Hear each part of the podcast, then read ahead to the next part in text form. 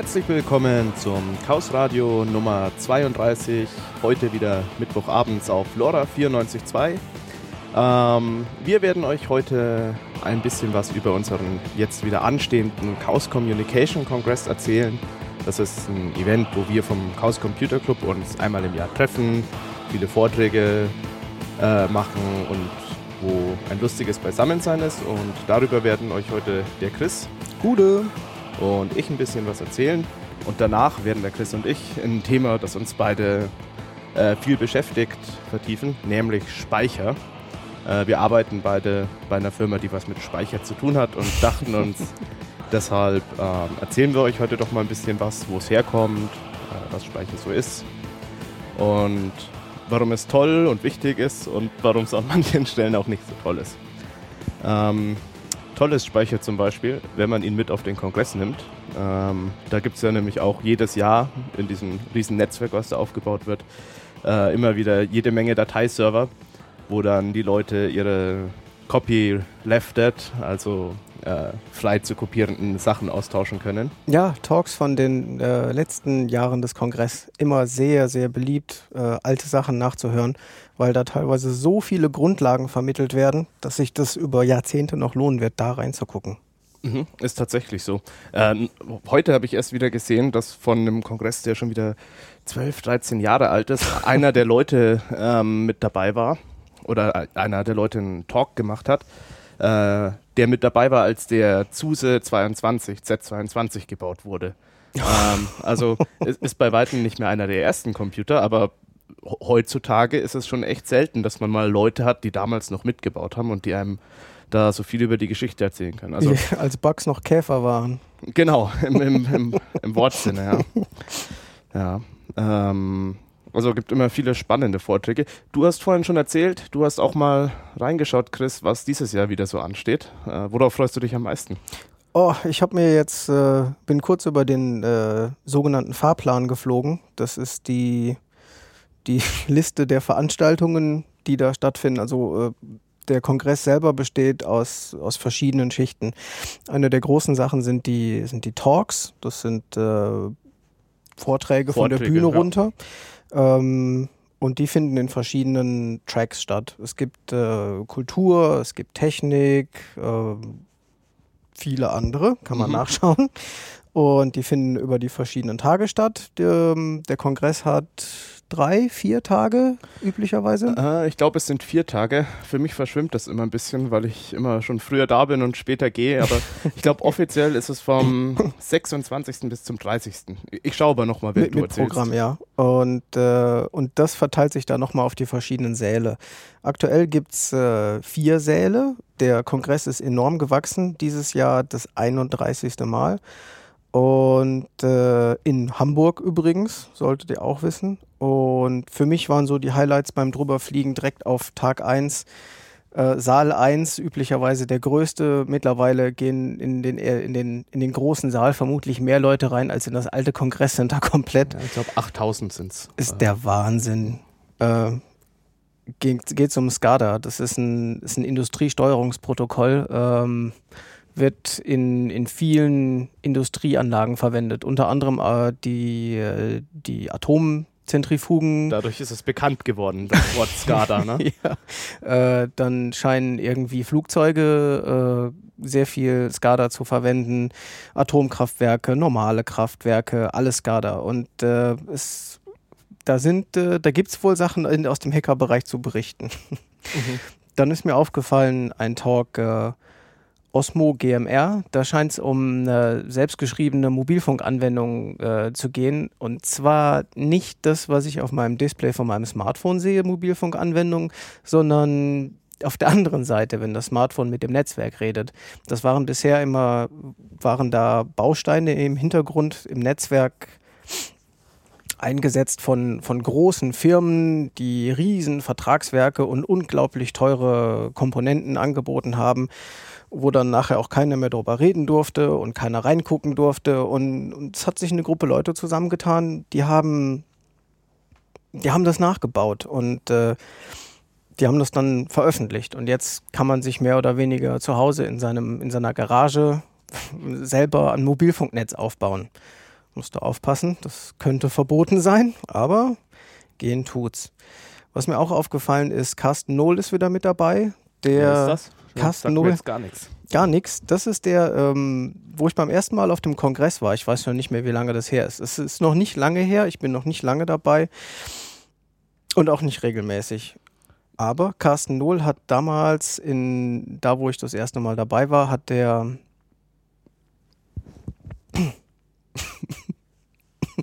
Röps. Ja. Prost.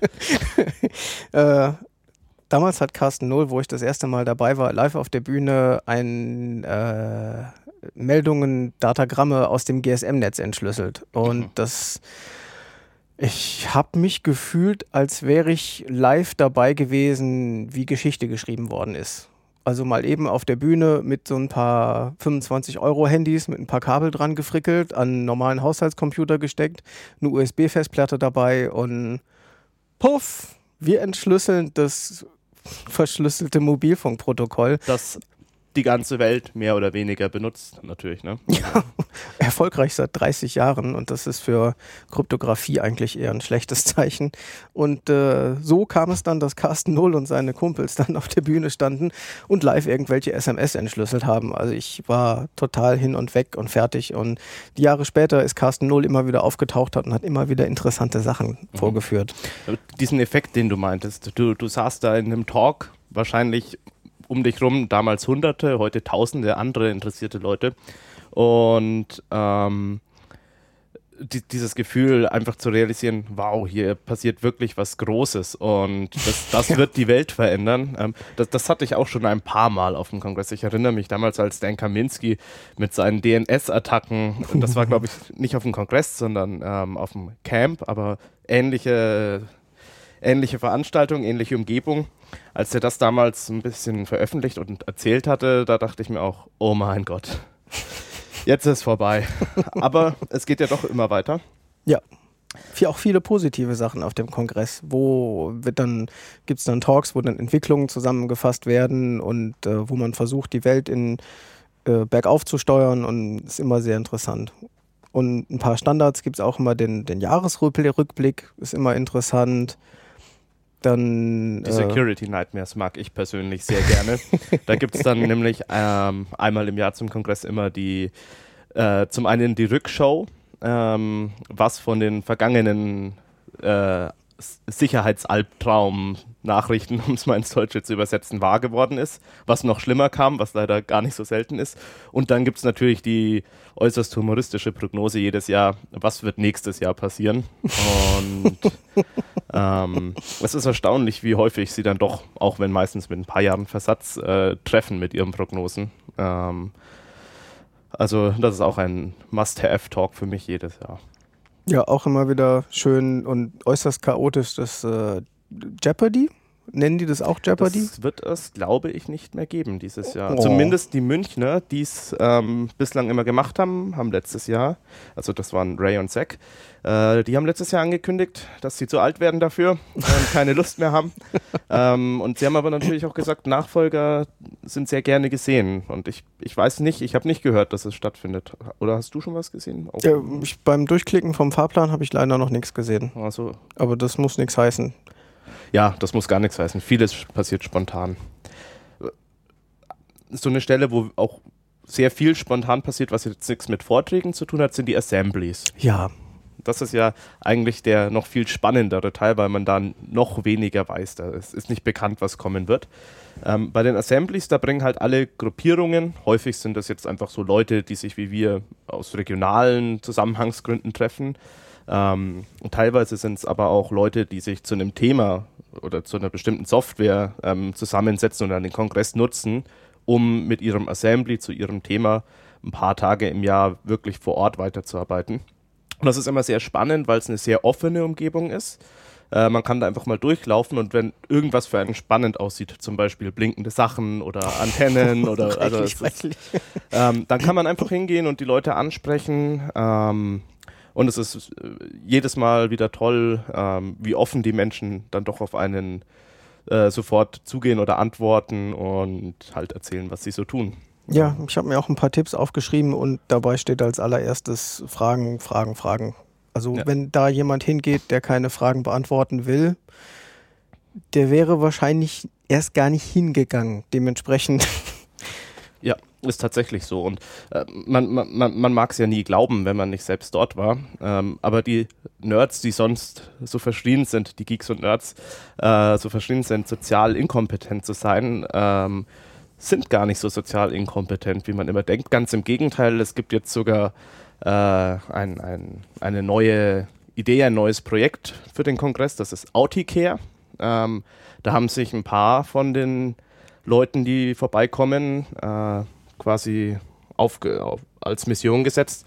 Äh, wir helfen, dass der Kongress nicht nur für die durchschnittlichen Menschen, sondern auch für Autisten, die ja durchaus andere Herausforderungen haben, cool wird. Uh. Und das Ganze ist entstanden, nachdem vor zwei Jahren, glaube ich, äh, eine Autistin das erste Mal auf dem Kongress war und äh, sie hatte sich so ein recht cooles T-Shirt, so eine Anleitung gemacht, wo halt drauf stand, äh, sprech mit mir, äh, trink ein Bier mit mir, aber bitte nicht anfassen, weil das für sie halt sehr, sehr schlimm gewesen wäre.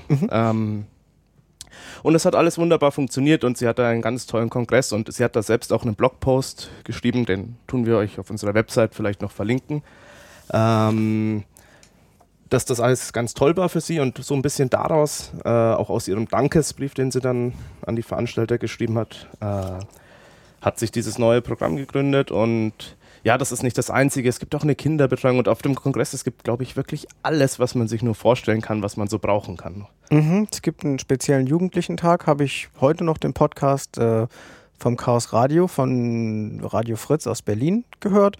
Gibt es einen ganzen Tag für Jugendliche, wo Jugendliche sind sowieso kostenlos im Eintritt, haben sie gesagt. Und ein Elternteil, ein begleitendes Elternteil kriegt dann auch freien Eintritt. Und dann gibt es dann auch Jugendveranstaltungen. Es wird äh, in, in verschiedenen Ecken und Stellen wird gelötet. Ich habe zum Beispiel, als ich das letzte Mal da war, habe ich ein Armband gebaut, was RFID-Lesegeräte entlarven kann. RFID-Lesegeräte funktionieren so, die senden Funkenergie in die Luft. Das ist unsichtbare Strahlung, genauso wie das Radio, hier gerade das Radio tut, oder WLAN. Und mit der Funkenergie werden dann die kleinen Chips, die in alle möglichen Sachen eingebaut sein können, wie Kleidung oder Ausweise, Oder EC-Karten. Ja. meine Bank war auch so freundlich, mir eine zu schicken. Ja. Fünf Minuten mit der Hotline geredet, konnte er nicht verstehen, was ich von ihm wollte. Und ähm, wir haben dann ein Armband gebaut, nach Anleitung mit, mit gestellten Materialien. Und ähm, dann habe ich eins gebaut, das durfte ich behalten. Und dann habe ich noch ein paar weitere gebaut und die werden dann verkauft für einen guten Zweck oder irgendwas, um, um irgendwie ein Gemeinschaftswohl. Mhm. Und in ganz vielen Assemblies gibt es solche Sachen, wo ihr auch einfach mitmachen könnt. Und es gibt auch Workshops. Das ist so ein Zwischending zwischen den Assemblies und den Vorträgen. Ähm, und in den Workshops lernt man dann zum Beispiel das Löten, wenn man das lernen möchte. Und das richtet sich Mhm. auch an Jugendliche, ähm, ganz besonders an Jugendliche, äh, aber eigentlich an jeden. Also es gibt keine Altersgrenze oder es, es gibt eigentlich überhaupt ähm, kein Merkmal, das du haben musst oder nicht haben darfst, wenn du auf den Kongress willst. Das Einzige, was, glaube ich, wichtig ist, ist vielleicht äh, interessiert zu sein an den Themen. Und das ist aber gar nicht schwer, weil das ist ja nicht nur das, das Technische, sondern es gibt auch wirklich kulturelle Sachen. Viele Leute machen sich Gedanken drüber, wie verändert das Internet und die neuen technischen Entwicklungen, die wir haben, unsere soziale Interaktion und äh, welche Fragen werden vielleicht auch wenn es um Themen wie Gesetzesbildung geht, in Zukunft relevant. Also es ist wirklich sehr vielfältig. Es gibt auch viele Künstler. Ja, Kunst und Kreative. Teilweise werden äh, Kleidungsstücke mit elektrischen, elektrisch leitenden Fäden zusammengenäht oder nachträglich versehen und dann werden überall leuchtende Punkte dran gemacht und dann gibt es einen kleinen Mikrochip, der kommt dann hinten in die, in die Hinterntasche von der Jeans und dann blitzt dann die ganze Hose bei jedem Schritt auf zum Beispiel. Ja, auch eine schöne Spielerei. Ja, ähm, boah, ich, ich, wir- könnten uns jetzt, glaube ich, eigentlich noch mindestens drei Stunden weiter über den Kongress unterhalten, weil es so awesome und spannend und vielseitig ist jedes Mal. Ja, lass mal machen. Ich habe noch ein paar Sachen aufgeschrieben. Äh, auch wenn alle sehr offen sind, äh, manche von diesen Hackern sind ein bisschen scheu. Dementsprechend, ja, ansprechen, ja, fragen. Aber nicht fotografieren. Besonders fragen, wenn ihr Fotos machen wollt. Ja, mhm. nicht einfach mit der Kamera rumrennen oder so. Aber das dürfte da auch noch angeschrieben sein. Und ich gehe davon aus, dass die meisten dann, wenn die das bemerken, fotografiert zu werden, auch noch freundlich darauf hinweisen. Äh, und wer elektronische Geräte mitbringt, äh, für, für die kleineren Nerds unter uns keine Standardpasswörter verwenden. Da gab es mal, glaube ich, einen Kongress, wo es irgendwie sehr beliebt war, ein jailbroken iPhone mitzunehmen und die hat es, der Jailbreak hat dann irgendwie für den Benutzer zum Komfort eine Zugriffsschnittstelle eingerichtet und hat da ein Passwort drauf gemacht und das war bei, bei allen gleich und man hätte das ändern sollen. Und da gab es dann, glaube ich, etwas. Ja, das ist, glaube ich, eine ziemlich gute Warnung, weil der, der, der Hintergrund der Sache ist, ähm, auf dem Kongress kriegt ihr echte IP-Adressen im echten Internet. Das ist nicht so, wie wenn ihr euch zu Hause mit eurer Fritzbox oder wie auch immer euer Router heißt, verbindet, dass ihr dann in einem eigentlich privaten Netzbereich seid, sondern ihr habt dann eine echte IP-Adresse im Internet, wie jeder andere Server oder jeder Internetanbieter, Internetdiensteanbieter auch. Und entsprechend sind natürlich eure Geräte, mit denen ihr euch zum Beispiel mit dem WLAN verbindet, äh, dann für die ganze Welt sichtbar. Und der Kongress ist tatsächlich auch ein international äh, bekanntes Event und entsprechend sollte man, wenn man mit seinen Geräten online geht, auf jeden Fall schauen, dass man so das Basisprogramm am, an notwendigen Schutzmechanismen aktiviert hat. Firewalls. Genau. Und im, im, besten Fall, wenn man sich der Sache nicht sicher ist, äh, gar nicht erst online gehen oder mal schauen, ob man jemanden sympathischen findet, der einem da ein bisschen hilft, sein Gerät abzusichern. Äh, sollte auch nicht so schwer sein, da äh, jemanden zu finden, der hilft. Ja, ich habe es ein bisschen, bei meinen Besuchen wusste ich nicht so genau, was mich da erwarten würde in dem Netzwerk und es wurde auch sowieso häufig über die Qualität, Stabilität und Geschwindigkeit des schnurlosen Netzwerks äh, ein bisschen gemeckert und dann habe ich mir das halt komplett gespart und habe dann mit meinen Smartphones die Standard Mobilfunkdatenverbindung verwendet und bin damit dann gewissermaßen vom Kongress mit meinen ganzen Geräten getrennt geblieben. Mhm. Ja, letztes Jahr gab es auch eine Menge Leute, die irgendwie das den, den Verdacht hatten, dass ihre Mobiltelefone äh, angegriffen wurden, obwohl sie nicht im WLAN waren. Und das hat sich dann aber verstreut. Also scheinbar ist da nichts passiert. Aber man erwartet es so ein ganz kleines bisschen, wenn man, wenn man auf so ein Event geht. Ja, kann man nie wissen. Es kommen ja doch Hacker und wie du schon sagst, wenn man eine Public IP-Adresse kriegt, dann ist man aus der ganzen Welt zu erreichen.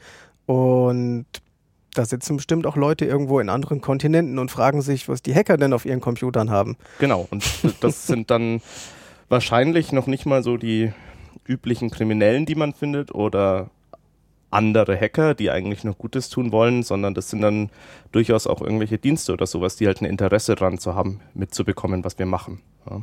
Wobei die dann auch vor Ort sind. Aber gut. ja, es wird, es wird ein wenig dunkel und äh, spekulativ. Gibt es noch irgendwelche wichtigen Punkte auf deiner Kongressliste? Ja, mein, der letzte Punkt in meinen Tipps ist äh, die, die Talks durchgehen, wenn man sich nicht sicher ist, wann man hin möchte oder wie viel Geld man für ein Ticket bezahlen möchte, weil es gibt äh, Karten für den gesamten Kongress. Die sind bisschen teurer, dafür kann man kommen und gehen, wann man will. Und es gibt aber auch Tageskarten, die sind bedeutend günstiger. Und wenn man nicht sicher ist, wie viel Geld man ausgeben will und wann man hin will, den Fahrplan durchgucken, nach interessanten Themen suchen, einen Tag, einen Tag durchplanen mit der Webseite. Bisher gab es auch immer eine App, die man runterladen könnte für alle Betriebssysteme. Und da kann man sich dann was zusammenklicken und die App erinnert einen dann dran, wann man wohin gehen soll damit man nichts verpasst. Und dann schaut man sich an, welchen Tag man haben will. Dann geht man hin, kauft eine Karte, kriegt ein cooles Bändchen, kann man reingehen und rumnörden. Und wenn gar nichts geht, Streams gucken. Einfach mit anderen Nerds treffen zu Hause oder es wird üblicherweise in alle in, in viele ähm, ja, Hackerspaces. Hackerspaces nennen wir das. In mhm. viele Hackerspaces wird einiges live übertragen. Wurde bisher immer, wird garantiert dieses Mal auch. Genau. Und wenn auch das nicht klappt, weil du vom 27. bis zum 30. Dezember einfach woanders sein musst und vielleicht nicht online bist oder keine Zeit hast, dann kannst du dir natürlich auch kurz danach dann auf media.ccc.de die kompletten Mitschnitte in aller Regel in Full HD anschauen. Ähm, das heißt, unser VOC, unser Video Operations Center, gibt sich da wirklich sehr viel Mühe, schnell und in guter Qualität die Mitschnitte bereitzustellen. Und also letztes Jahr hat es auch wieder echt super geklappt. Teilweise dann sogar die Vorträge, die live übersetzt wurden, in beiden Sprachen äh, oder in allen Sprachen. Also es, selbst wenn ihr es leider nicht schafft, schaffen solltet, dieses Jahr vorbeizukommen, lohnt sich ein paar Tage später mal die diversen Webseiten abzuklappern. Da wird es viele spannende Sachen ganz for free geben. Ja, wird alles auf Permanentspeichern abgelegt. Mhm, genau. Und damit wären wir schon beim nächsten Thema, oder? Oh. Speicher. Aber lass uns vorher mal noch kurz äh, unseren Jingle spielen. Hier ist Lora München 92.4. Okay, das war ein wunderbarer Jingle. Ähm, und wir machen weiter mit unserem zweiten Thema heute, nämlich Storage. Storage, Speicher.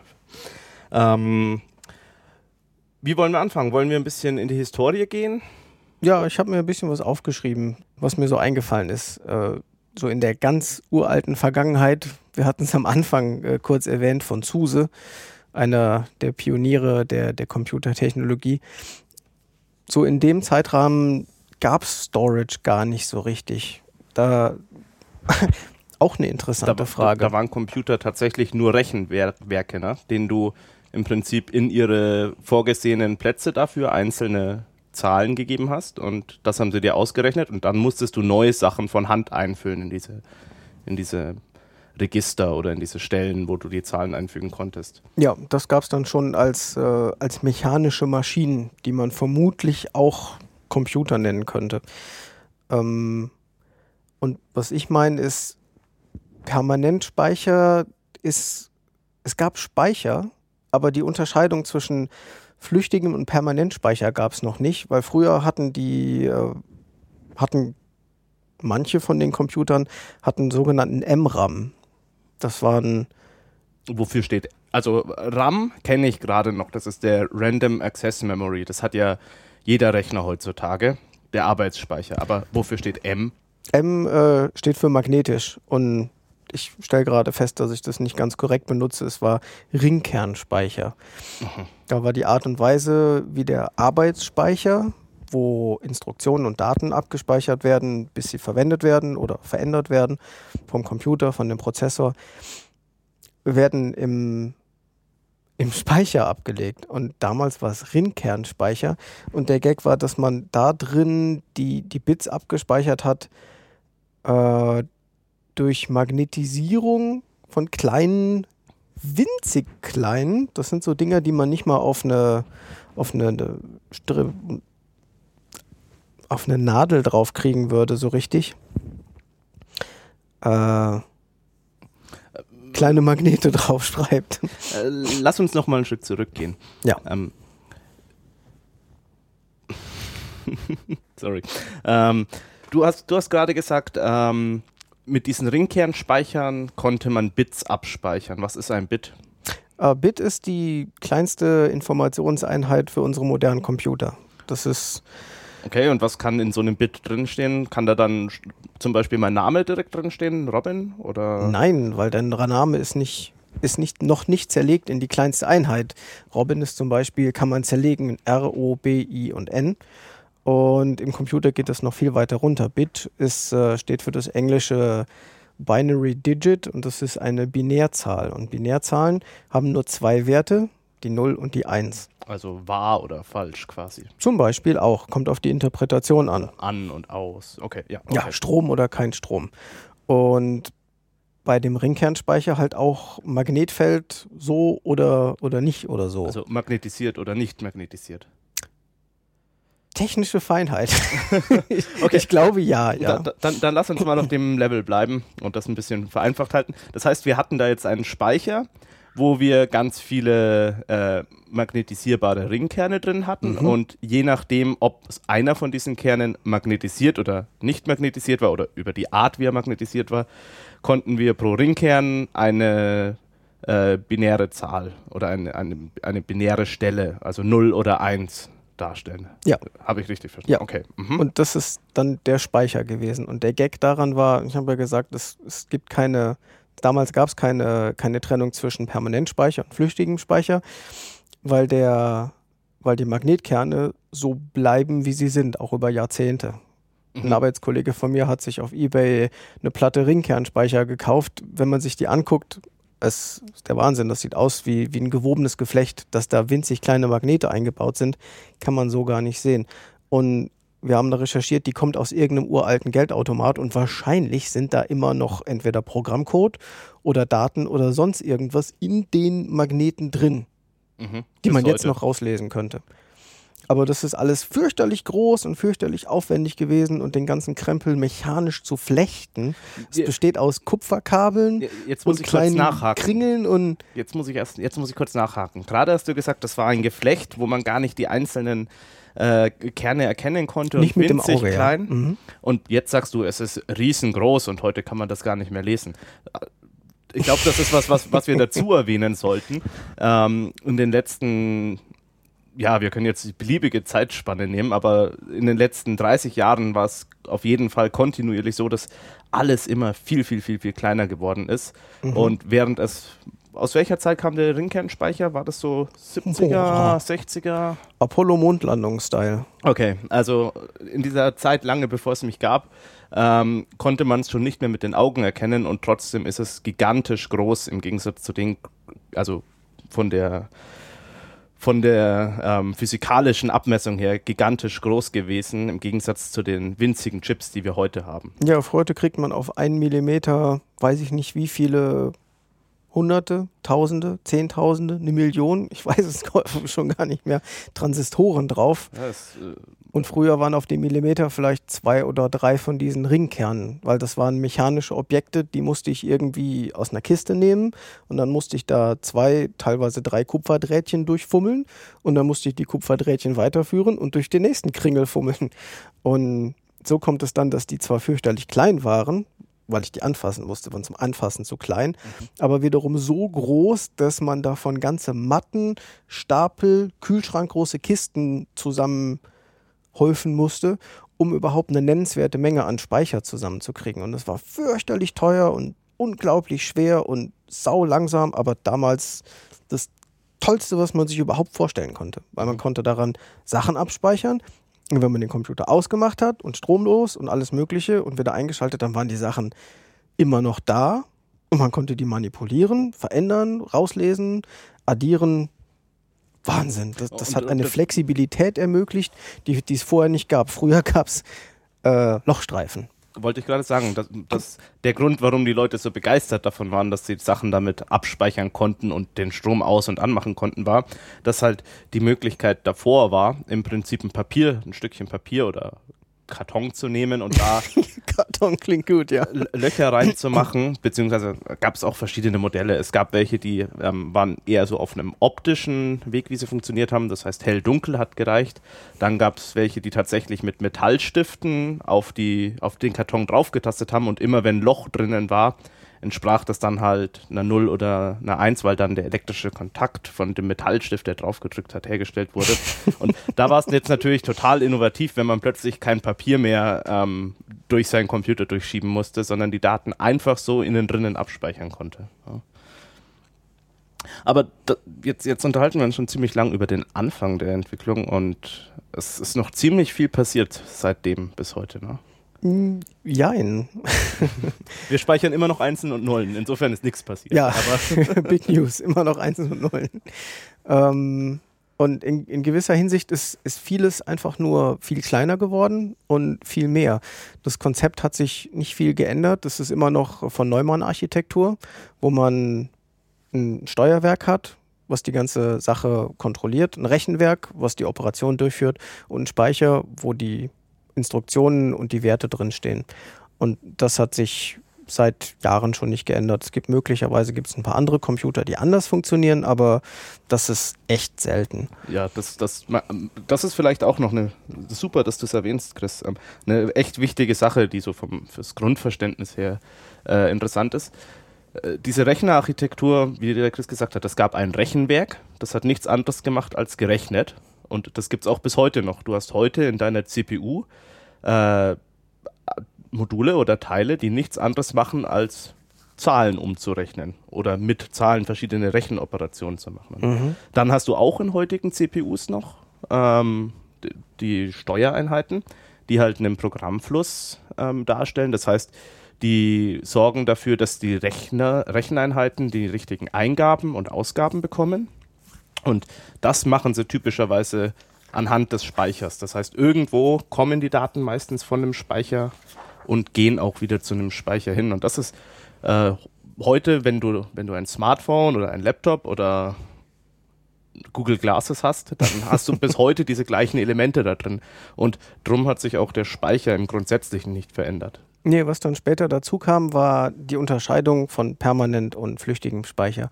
Und wie das gekommen ist, ist, man wollte möglichst viel abspeichern und es sollte möglichst schnell sein. Aber da gibt es dann technologisch gibt es dann so einen so Bruch. Man kann entweder viel abspeichern oder man kann es schnell abspeichern und schnell wieder darauf zugreifen. Und wenn man beides gleichzeitig haben will, wird es entweder fürchterlich teuer oder driftet zur Richtung unmöglich ab. Mhm. Und an dem Punkt hat man dann das entwickelt, dass die, dass die Computer Arbeitsspeicher bekommen, wo die Daten drin sind, an denen sie gerade arbeiten, und den Permanentspeicher, wo sie Daten hintun können, die sie dann irgendwann mal brauchen. Und das ist dann so, wie man es heute üblicherweise kennt. Man geht in den Laden, kauft einen Computer, der hat lange nicht mehr gemacht. Ja, der hat wahrscheinlich eine 4 Terabyte Festplatte heutzutage und eine 500 Gigabyte SSD und 16 Gigabyte Arbeitsspeicher. Ja. Und das sind so die Abstufungen von, von billig zu teuer und von langsam zu schnell. Die, die 1 Terabyte, das sind um die 1000 Gigabyte. Die Festplatte ist sehr billig, aber fürchterlich langsam. Da drehen sich Teile drin. Das erinnert mich so ein bisschen an die kleinen Magnetdonuts, mhm. die zusammengeklöppelt worden sind. Ja, drehende Metallplatten mit Magnetbeschichtung.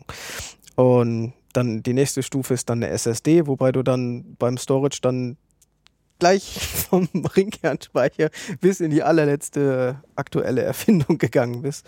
Mhm. SSD ist äh, Chipspeicher, wo sich nichts drin bewegt. Und die ersten beiden, also die wir gerade genannt haben, Festplatten und SSDs, sind Permanentspeicher, oder? Permanentspeicher, ja. Genau. ja. Und äh, finden ihren Platz an einer ganz bestimmten Stelle in der modernen Rechnerarchitektur. Können wir auch noch drauf zukommen. Und dann gibt es dann noch die 16 GB RAM und die sind dann ganz anders äh, angebunden an das Gesamtsystem Computer als die Festplatte oder die SSD und, und das ist kein Permanentspeicher. Wenn man da den Strom ausmacht, ist das weg und das ist bedingt durch die Art und Weise, wie das gebaut ist. Und es ist nicht, dass man das so will.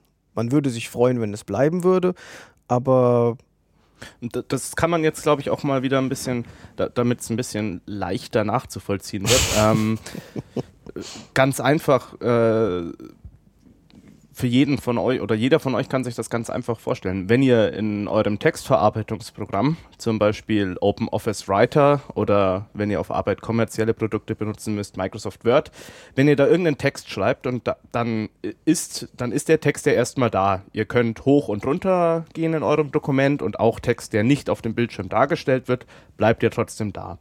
Der ist aber jetzt nur im Arbeitsspeicher und wenn ihr in dem Moment den Strom ausmachen würdet, dann wäre euer Text erstmal weg. Das ist dieser flüchtige Speicher. Mhm. Ja.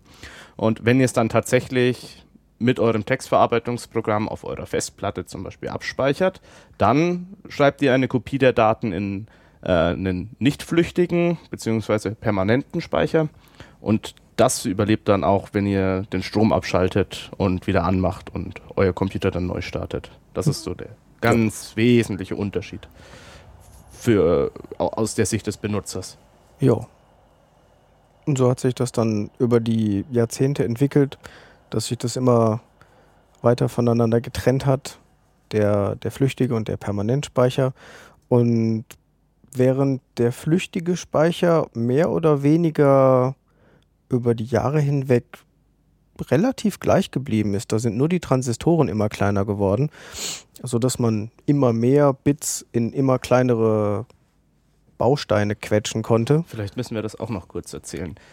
früher waren es Magnetspulen, Magnetkerne. Mhm. Ähm, und die haben aber schon einfach aus einer e elektrischen Sicht auch ein bisschen Nachteile, ähm, dass sie sich teilweise gegenseitig beeinflussen, dass sie unter Umständen bei externen Umwelteinflüssen immer schlechter zu lesen sein können. Und bei, bei, bei heutigen Chips, die auf irgendeinem äh, Schaltkreis in einem Rechner sind, da werden Transistoren benutzt, ähm, die halt deutlich klarer schalten, ähm, mit denen man dieses digitale 1.0 viel besser und schneller und platzsparender abbilden kann.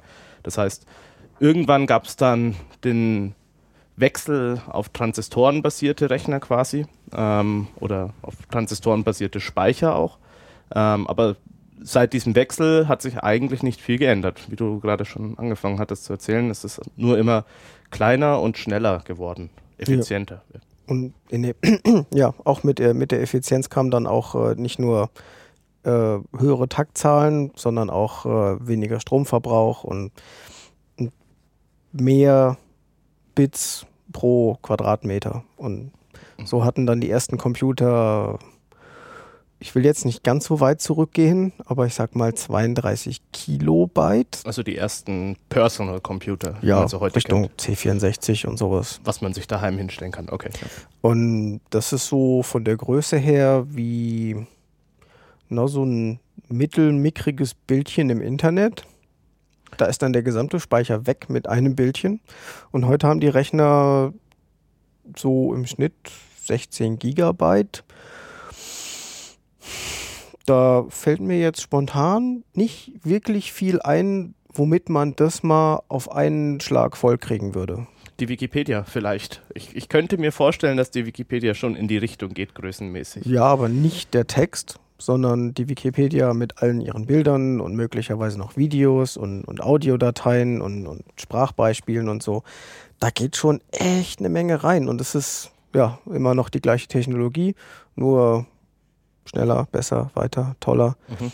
Na und wo wir jetzt beim Thema Datenmengen sind, diese 16 Gigabyte flüchtiger Speicher, den man zum Beispiel als Arbeitsspeicher, also nur als temporäre Auslagerung für den, für den Prozessor hat quasi, äh, die sind ja gar nichts im Gegensatz zu den Kapazitäten, die man bei den äh, Permanentspeichern heutzutage hat. Ja, also der, der Wahnsinn.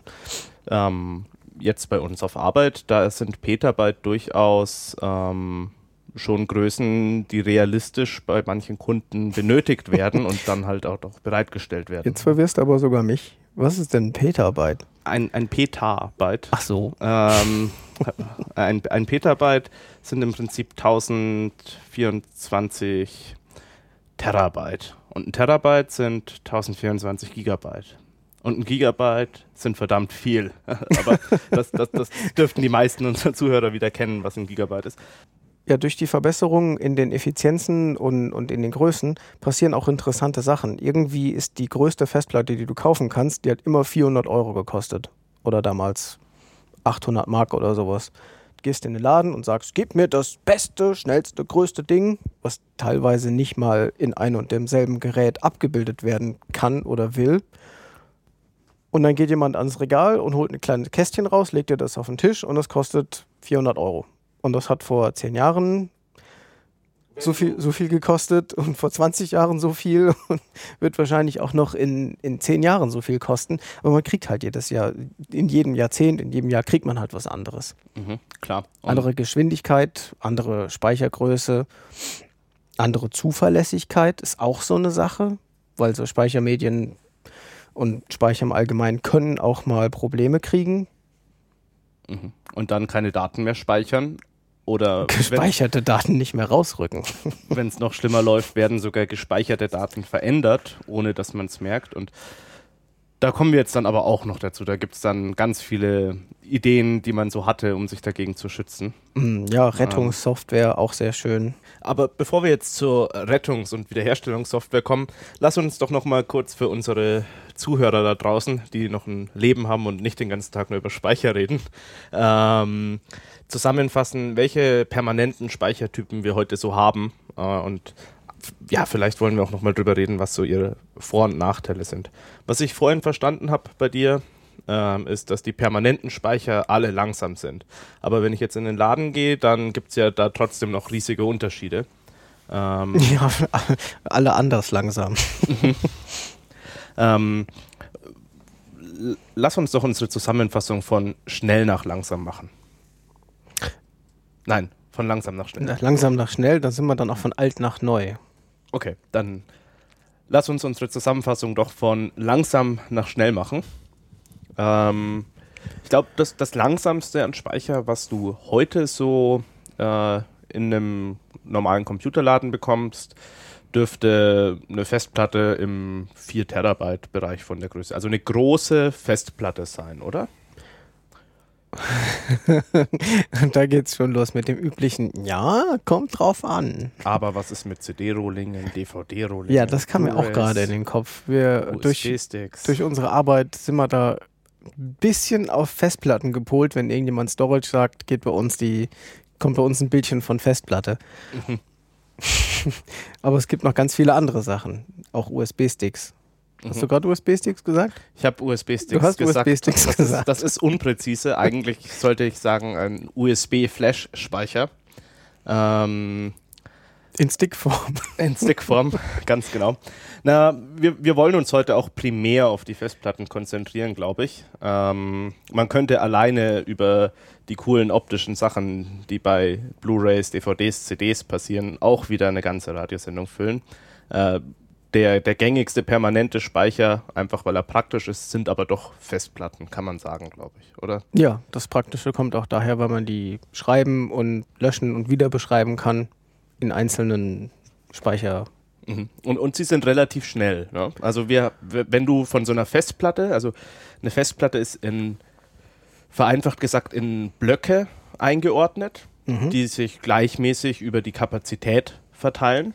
Ähm, und jeder Block hat eine Nummer, eine Adresse. Und auf so einer Festplatte kannst du einen Block anfragen, entweder zum Lesen oder du kannst auch Daten auf diesem Block schreiben. Mhm. Ähm, und bei den großen Festplatten, wie man sie heute im Geschäft bekommt, würde ich sagen, dass so, ein, so eine Anfrage oder ein Schreiben von dem Block im ein- bis zweistelligen Millisekundenbereich ist. Ja, ja? Tausendstel, Zehntausendstel Sekunden.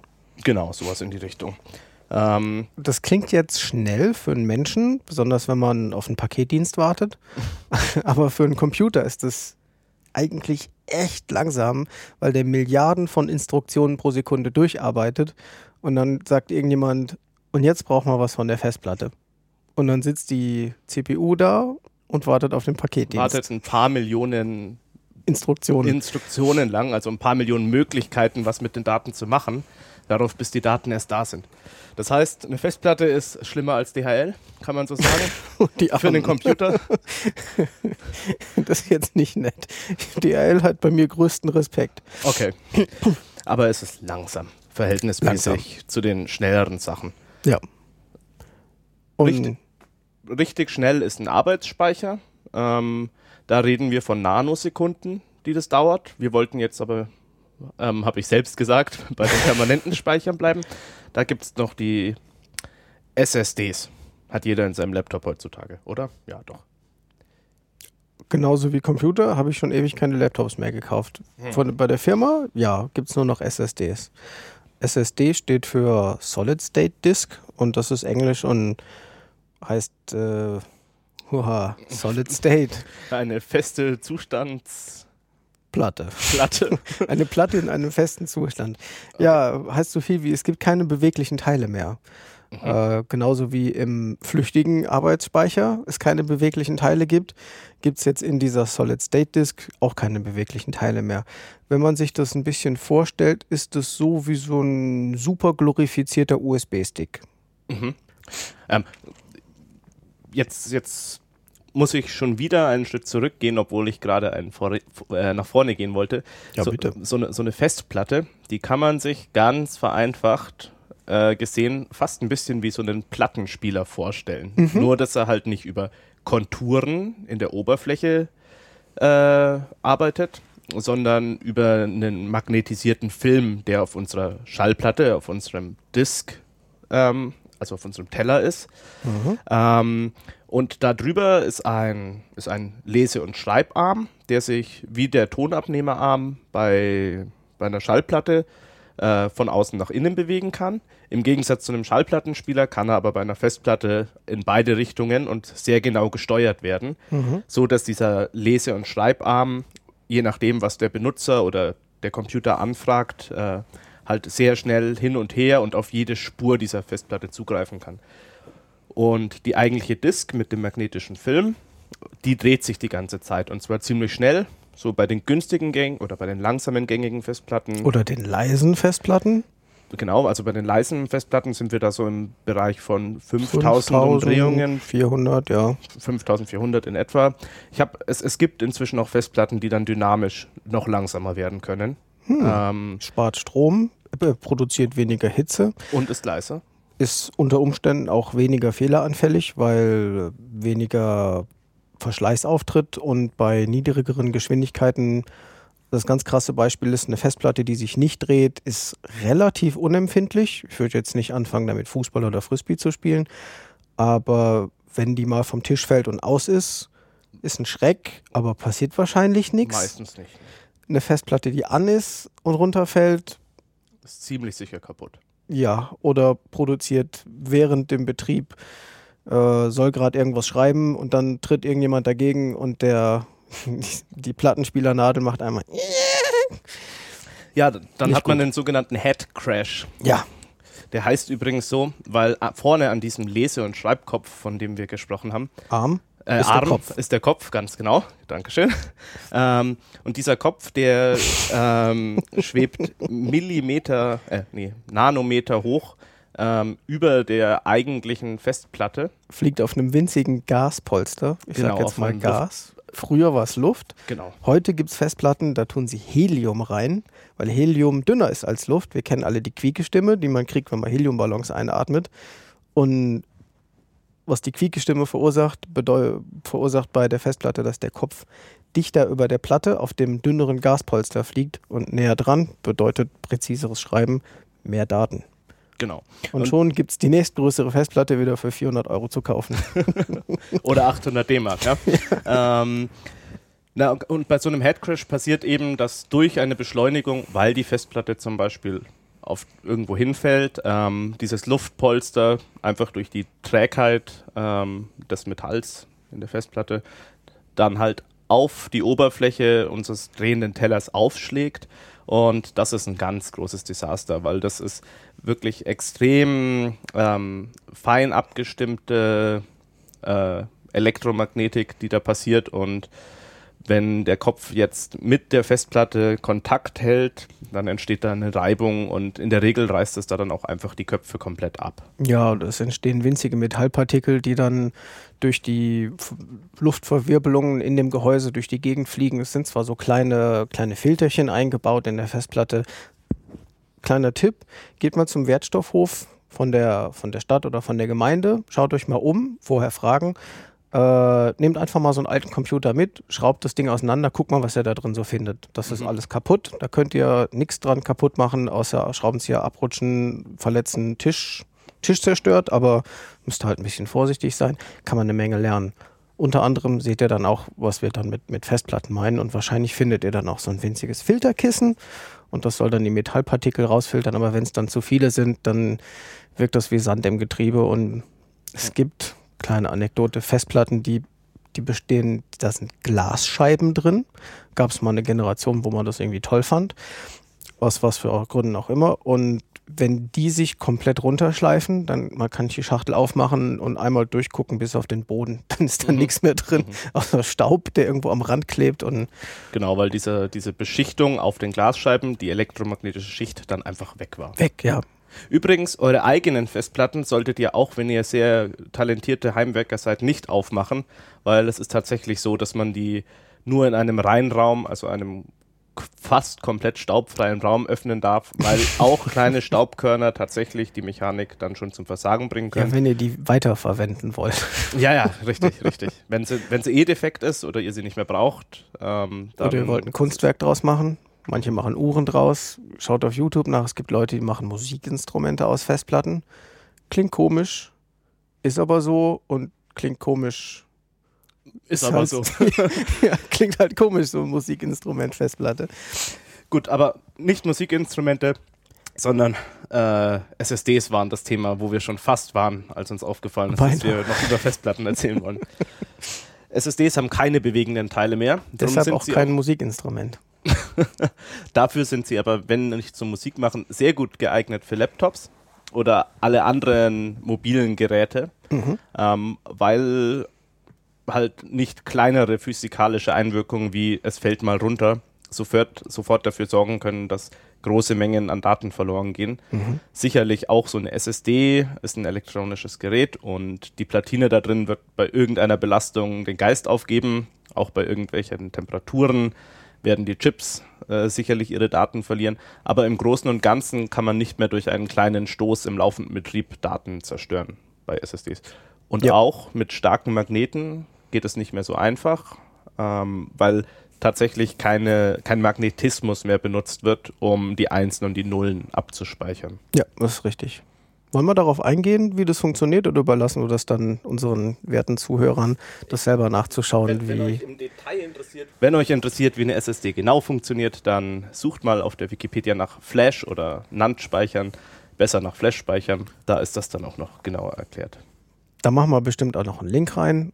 Und Garantiert. wer den Podcast hört oder auf der Webseite nachliest, braucht einfach nur klicken und ist sich dann sicher, dass er genau da ist, wo wir gerade dran gedacht haben. Genau. Warum ist das noch toll?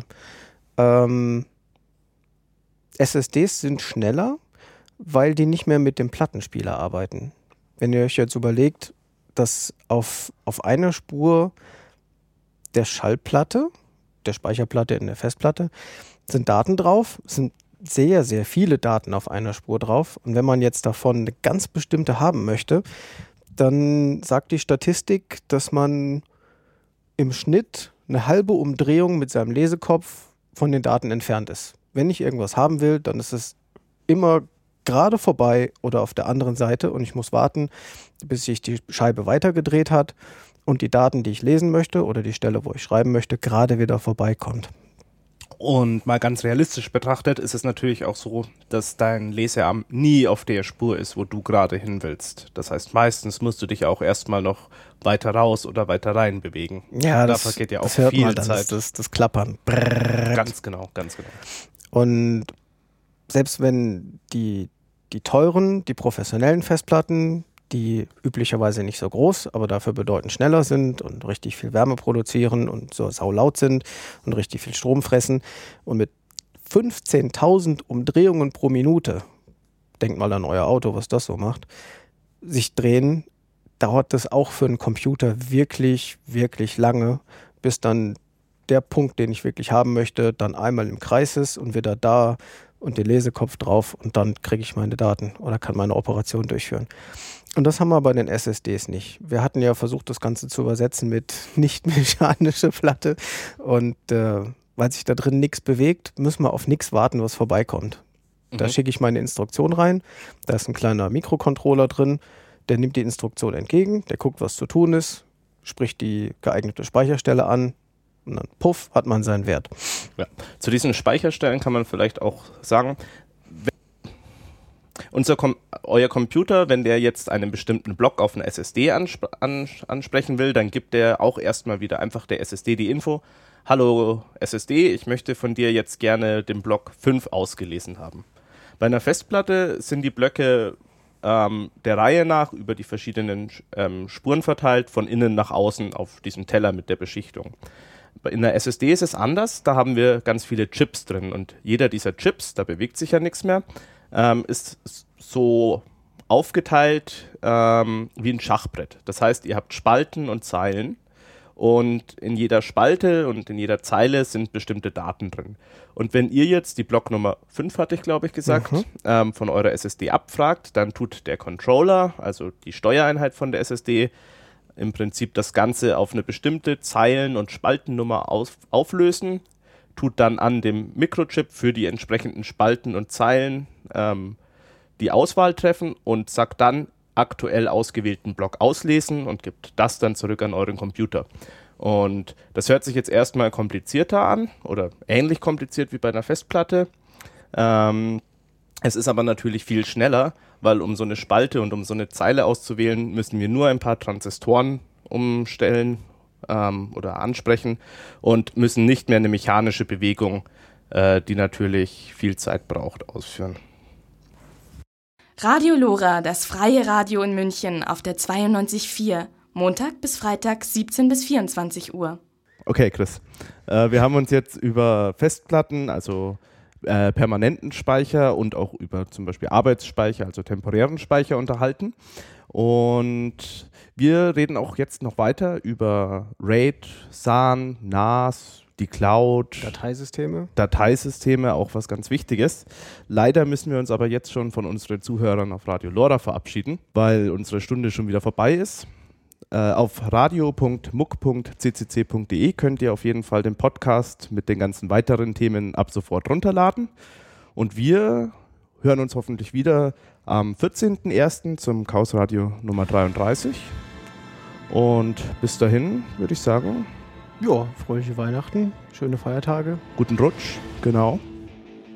Und bis im nächsten Jahr. Ciao. Wiederschauen.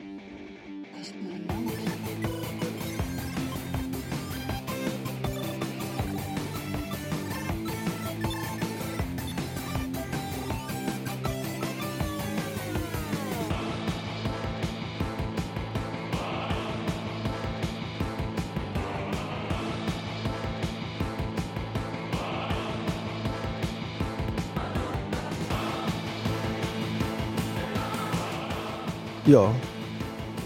Okay, das heißt, wir haben jetzt Festplatten und SSDs und wir können zusammenfassen, die SSDs sind ziemlich schnell, weil sie keine mechanischen Teile mehr haben, Mhm.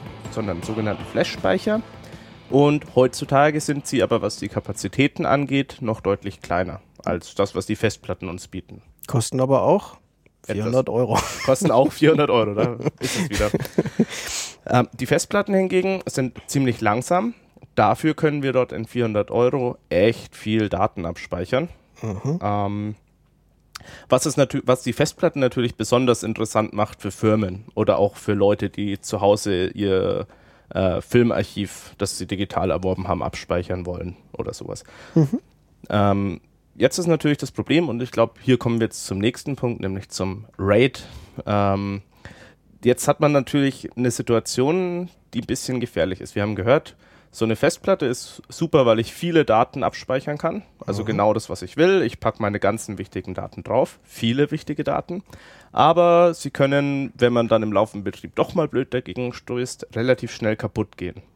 Äh, Da muss man nicht mal selber dran schuld sein. Es gibt äh, eine Zahl, die sogenannte durchschnittliche Zahl Betriebsstunden bis zum nächsten Fehler. Mhm. Die Zahl ist relativ groß, aber es ist immerhin nur ein Durchschnitt und manchmal gehen die Sachen einfach kaputt. Mhm. Dann haben die einen mechanischen Defekt oder einen elektronischen Defekt. Oder es hat doch jemand dagegen gehauen und dann, dann sind dann die Daten in Gefahr. Also ich würde jetzt nicht immer gleich sagen weg, aber stellt euch mal vor, der, der schlimmste Fall ist halt äh, entweder Korruption, das heißt Daten werden verändert, ohne dass ihr das mitkriegt oder wollt, oder die Daten sind halt komplett weg. Und tja, das war's dann mit den ganzen Kätzchen-Videos. Okay, ist ja gar kein Problem. Ähm, dann nehme ich mir halt eine zweite Platte und speichere eine Kopie von jeder Datei, die ich auf der ersten speichere, auch auf der zweiten Platte ab. Mit zwei verschiedenen Laufwerksbuchstaben. Mm, Ich benutze Linux, ich habe keine Laufwerksbuchstaben. Ähm, aber worauf Chris raus will, ist natürlich die Tatsache, dass es völlig unpraktikabel ist. Ihr könnt ja nicht jede Datei, die ihr abspeichern wollt oder die vielleicht nur euer Betriebssystem für euch abspeichern will, äh, jedes Mal von Hand verteilen. Und wenn ihr dann wirklich auf Nummer sicher gehen wollt und vielleicht das Ganze lieber auf drei Festplatten, also an drei Stellen abspeichern wollt, dann wird es noch komplizierter werden. Drum hat man sich irgendwann, ich glaube Anfang, Mitte der 70er war das, äh, kam die Idee auf, äh, ein, äh, diesen ganzen Mechanismus mit einem System zu machen. Das heißt, man hat ein System, das Daten mehrfach für mich abspeichern kann. Ja, Und der Name dafür ist RAID. Das Ja. ist ein Redundant Array of Inexpensive Disks. also ein, ein, ein redundanter Verbund von billigen Platten. Ja, kostet ja alles nur 800 Mark. Genau. ähm, und äh, die Idee war tatsächlich dahinter, die Wahrscheinlichkeit von Datenkorruption oder Datenverlust zu reduzieren, indem man sich ein System baut, das die Daten mehrfach abspeichern kann. Heutzutage kann RAID natürlich viel, viel, viel, viel mehr. Ähm, vielleicht habt ihr schon mal die verschiedenen RAID-Level gehört. Es gibt RAID 0, 1, 2, 3, 4, 5, 6, 10. Also es gibt jede Menge RAID-Level und die machen aber alle unterschiedliche Sachen. Ähm, ich- würde sagen, wir gehen es mal im Schnelldurchlauf durch, oder? Ja, ganz abstrakt. Also die Idee ist, dass man einen RAID-Controller hat. Das ist ein Verwaltungsbaustein für, für die ganz Deutschen, Der, der, der mir die Arbeit abnimmt, alles zweimal und dreimal zu machen. der allem die Arbeit abnimmt. Da, der, dieser ich schließe an den RAID-Controller mehrere Festplatten an äh, und nebenbei, es gibt auch eine andere Sprechweise, das RAID äh, bedeutet äh, redundantes Array von unabhängigen Festplatten, Mhm. Independent Disks, Independent. Ja. Weil man da einfach einen Karton aufmacht und noch einen Karton aufmacht und noch einen Karton aufmacht, holt drei Festplatten raus, die sind in sich alle voneinander unabhängig, aber durch den RAID-Controller kommen sie dann in, miteinander in Bezug. Und der RAID-Controller versteckt all die Festplatten, die ich wirklich in meinem Computer habe und stellt nach außen hin üblicherweise eine einzige Festplatte dar. Und die hat dann verschiedene Eigenschaften, die, die, die das Ursprungssystem nicht hatte. Das Ganze ist mehr als die Summe seiner Teile. Und das kann dann verschiedene Eigenschaften haben. Entweder man arbeitet mit Redundanz, also man speichert Sachen doppelt ab, vielleicht sogar dreifach, so dass wenn es zu Fehlern kommt, dass man entweder nachprüfen kann, ist, ist der Wert jetzt korrupt oder wenn eine Festplatte ausfällt, kann man hingehen und äh, die Daten, die da drauf waren, wiederherstellen durch verschiedene Verfahren, entweder durch Spiegelung, da wird man einfach die gesamte Festplatte kopiert oder jede Instruktion, die reinkommt, bitte speichere folgenden Wert, wird einfach auf allen Festplatten gleichzeitig ausgeführt. Jede Festplatte schreibt es auf, fertig, alles doppelt und dreifach. Und dann gibt es noch die üblicherweise andere Richtung, in die RAID tendiert, was dann die virtuelle Festplatte, die der RAID-Controller dem Computer gegenüber vortäuscht, ist bedeutend größer als jede der einzelnen Festplatten. Da werden die Festplatten dann zusammengefasst und man kann dann über, über mehrere Festplatten hinweg schreiben und der Speicherplatz addiert sich. Und abhängig wieder vom Modus addiert sich nicht nur der Speicherplatz von drei kleinen Festplatten zu einer virtuellen großen, sondern da kann sich auch die Geschwindigkeit addieren, indem man auf drei Festplatten gleichzeitig schreibt. Mhm. Das heißt, ich tue dann immer ein Drittel der Daten von der ersten, ein Drittel der Daten von der zweiten und ein Drittel der Daten von der dritten Festplatte anfragen Oder und schreiben. oder schreiben und alle drei können die Aktion gleichzeitig ausführen, so dass aus den eigentlich drei Aktionen oder der großen Datenmenge, die wir an den RAID-Controllern geschickt haben, auf jeder der drei Platten nur ein kleiner Teil davon endet und der parallel bea gleichzeitig bearbeitet werden kann. Ja, theoretisch dann n-fache Geschwindigkeit bei n Festplatten. Wobei das kann man nicht ins Unendliche steigern. Da gibt es dann Limitationen, entweder von der Computertechnologie, weil ich muss die Daten ja auch irgendwie an meinen RAID-Controller schicken. Ich kann nicht tausend Festplatten nehmen und jetzt sagen, "Muah, ich habe tausendfache Geschwindigkeit. So schnell kann ich die Daten nicht an den RAID-Controller geben. Da haben wir dann einen Flaschenhals. Und andererseits kommt dann irgendwo der Punkt, wo es dann gefährlich wird, Festplatten in so großen Verbänden zusammenzusetzen. Aber und ich weiß warum. Weil wenn ich jetzt meine Daten jedes Mal drittel und auf drei Festplatten verteile, dann habe ich ein ziemlich doofes Problem. Wenn ich drei Festplatten habe, ist die Wahrscheinlichkeit höher, dass eine ausfällt, als wenn ich nur eine habe. Und wenn ich zehn Festplatten habe, dann wird die Wahrscheinlichkeit, dass eine davon ausfällt, noch größer. eine von zehn ist dann halt zehnfaches Risiko. Genau, und wenn, wenn ich jetzt diese drei Festplatten zu einer großen verschaltet habe, ähm, was man übrigens Striping nennt, ähm, im Fachjargon, ähm, und mir dann nur eine einzige davon ausfällt, dann sind die Daten von der zweiten und dritten für mich unter Umständen, oder nicht nur unter Umständen, sondern in dem Fall auf jeden Fall nutzlos, weil dann habe ich nur noch ein Drittel von meinem Text und damit kann ich nicht mehr so viel anfangen wie mit dem ganzen Text. Ja, das kann bei einer Doktorarbeit vielleicht mal interessant sein, um sich dann Inspirationen zu geben für den Neuanfang der Doktorarbeit. In der Regel ist es aber so, dass äh, sobald die Daten nicht mehr vollständig sind, sie für uns gar nicht mehr wirklich wertvoll sind. Der Gag ist, die Computer wollen dann nicht mehr ran. Mhm. Da kommen wir dann später vielleicht auch noch zu. Es gibt dann die Filesysteme und wenn Teile der Filesystemdaten fehlen, werden Computer ganz zickig.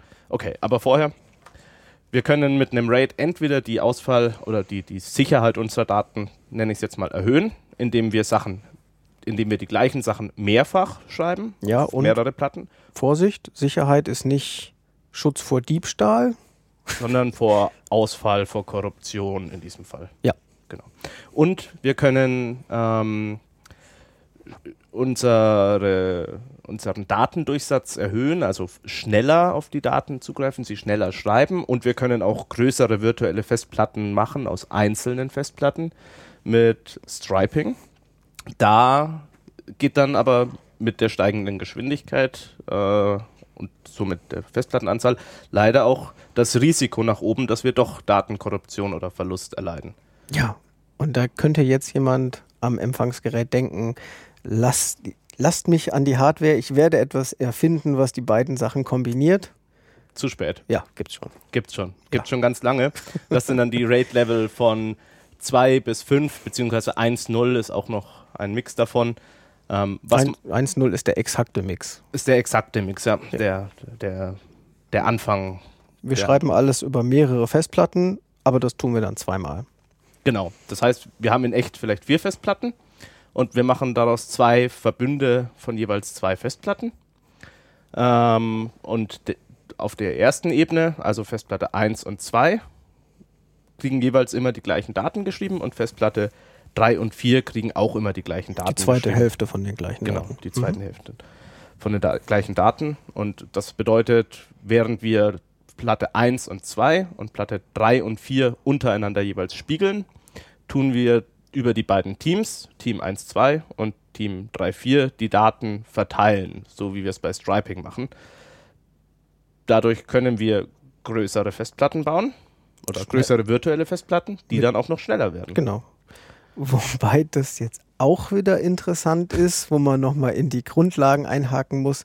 Geschwindigkeit von Festplatten ist, äh, geht in zwei Richtungen. Das eine ist, wie schnell kommen meine Daten auf der auf dem Teller wieder unter dem Lesekopf drunter durch. Das misst man üblicherweise in Millisekunden. Und wenn ich dann endlich meine Daten bekommen habe, wenn die dann endlich so lange im Kreis gefahren sind, bis sie an der, bis sie am Lesekopf wieder vorbeikommen, wie schnell kann ich sie dann entweder lesen oder schreiben? Aus dem Computer raus, über die ganzen Bussysteme, in die Elektronik der Festplatte. Wie schnell kriegt die Festplatte die dann auf das permanente Speichermedium? Das ist auch eine Sorte von Geschwindigkeit.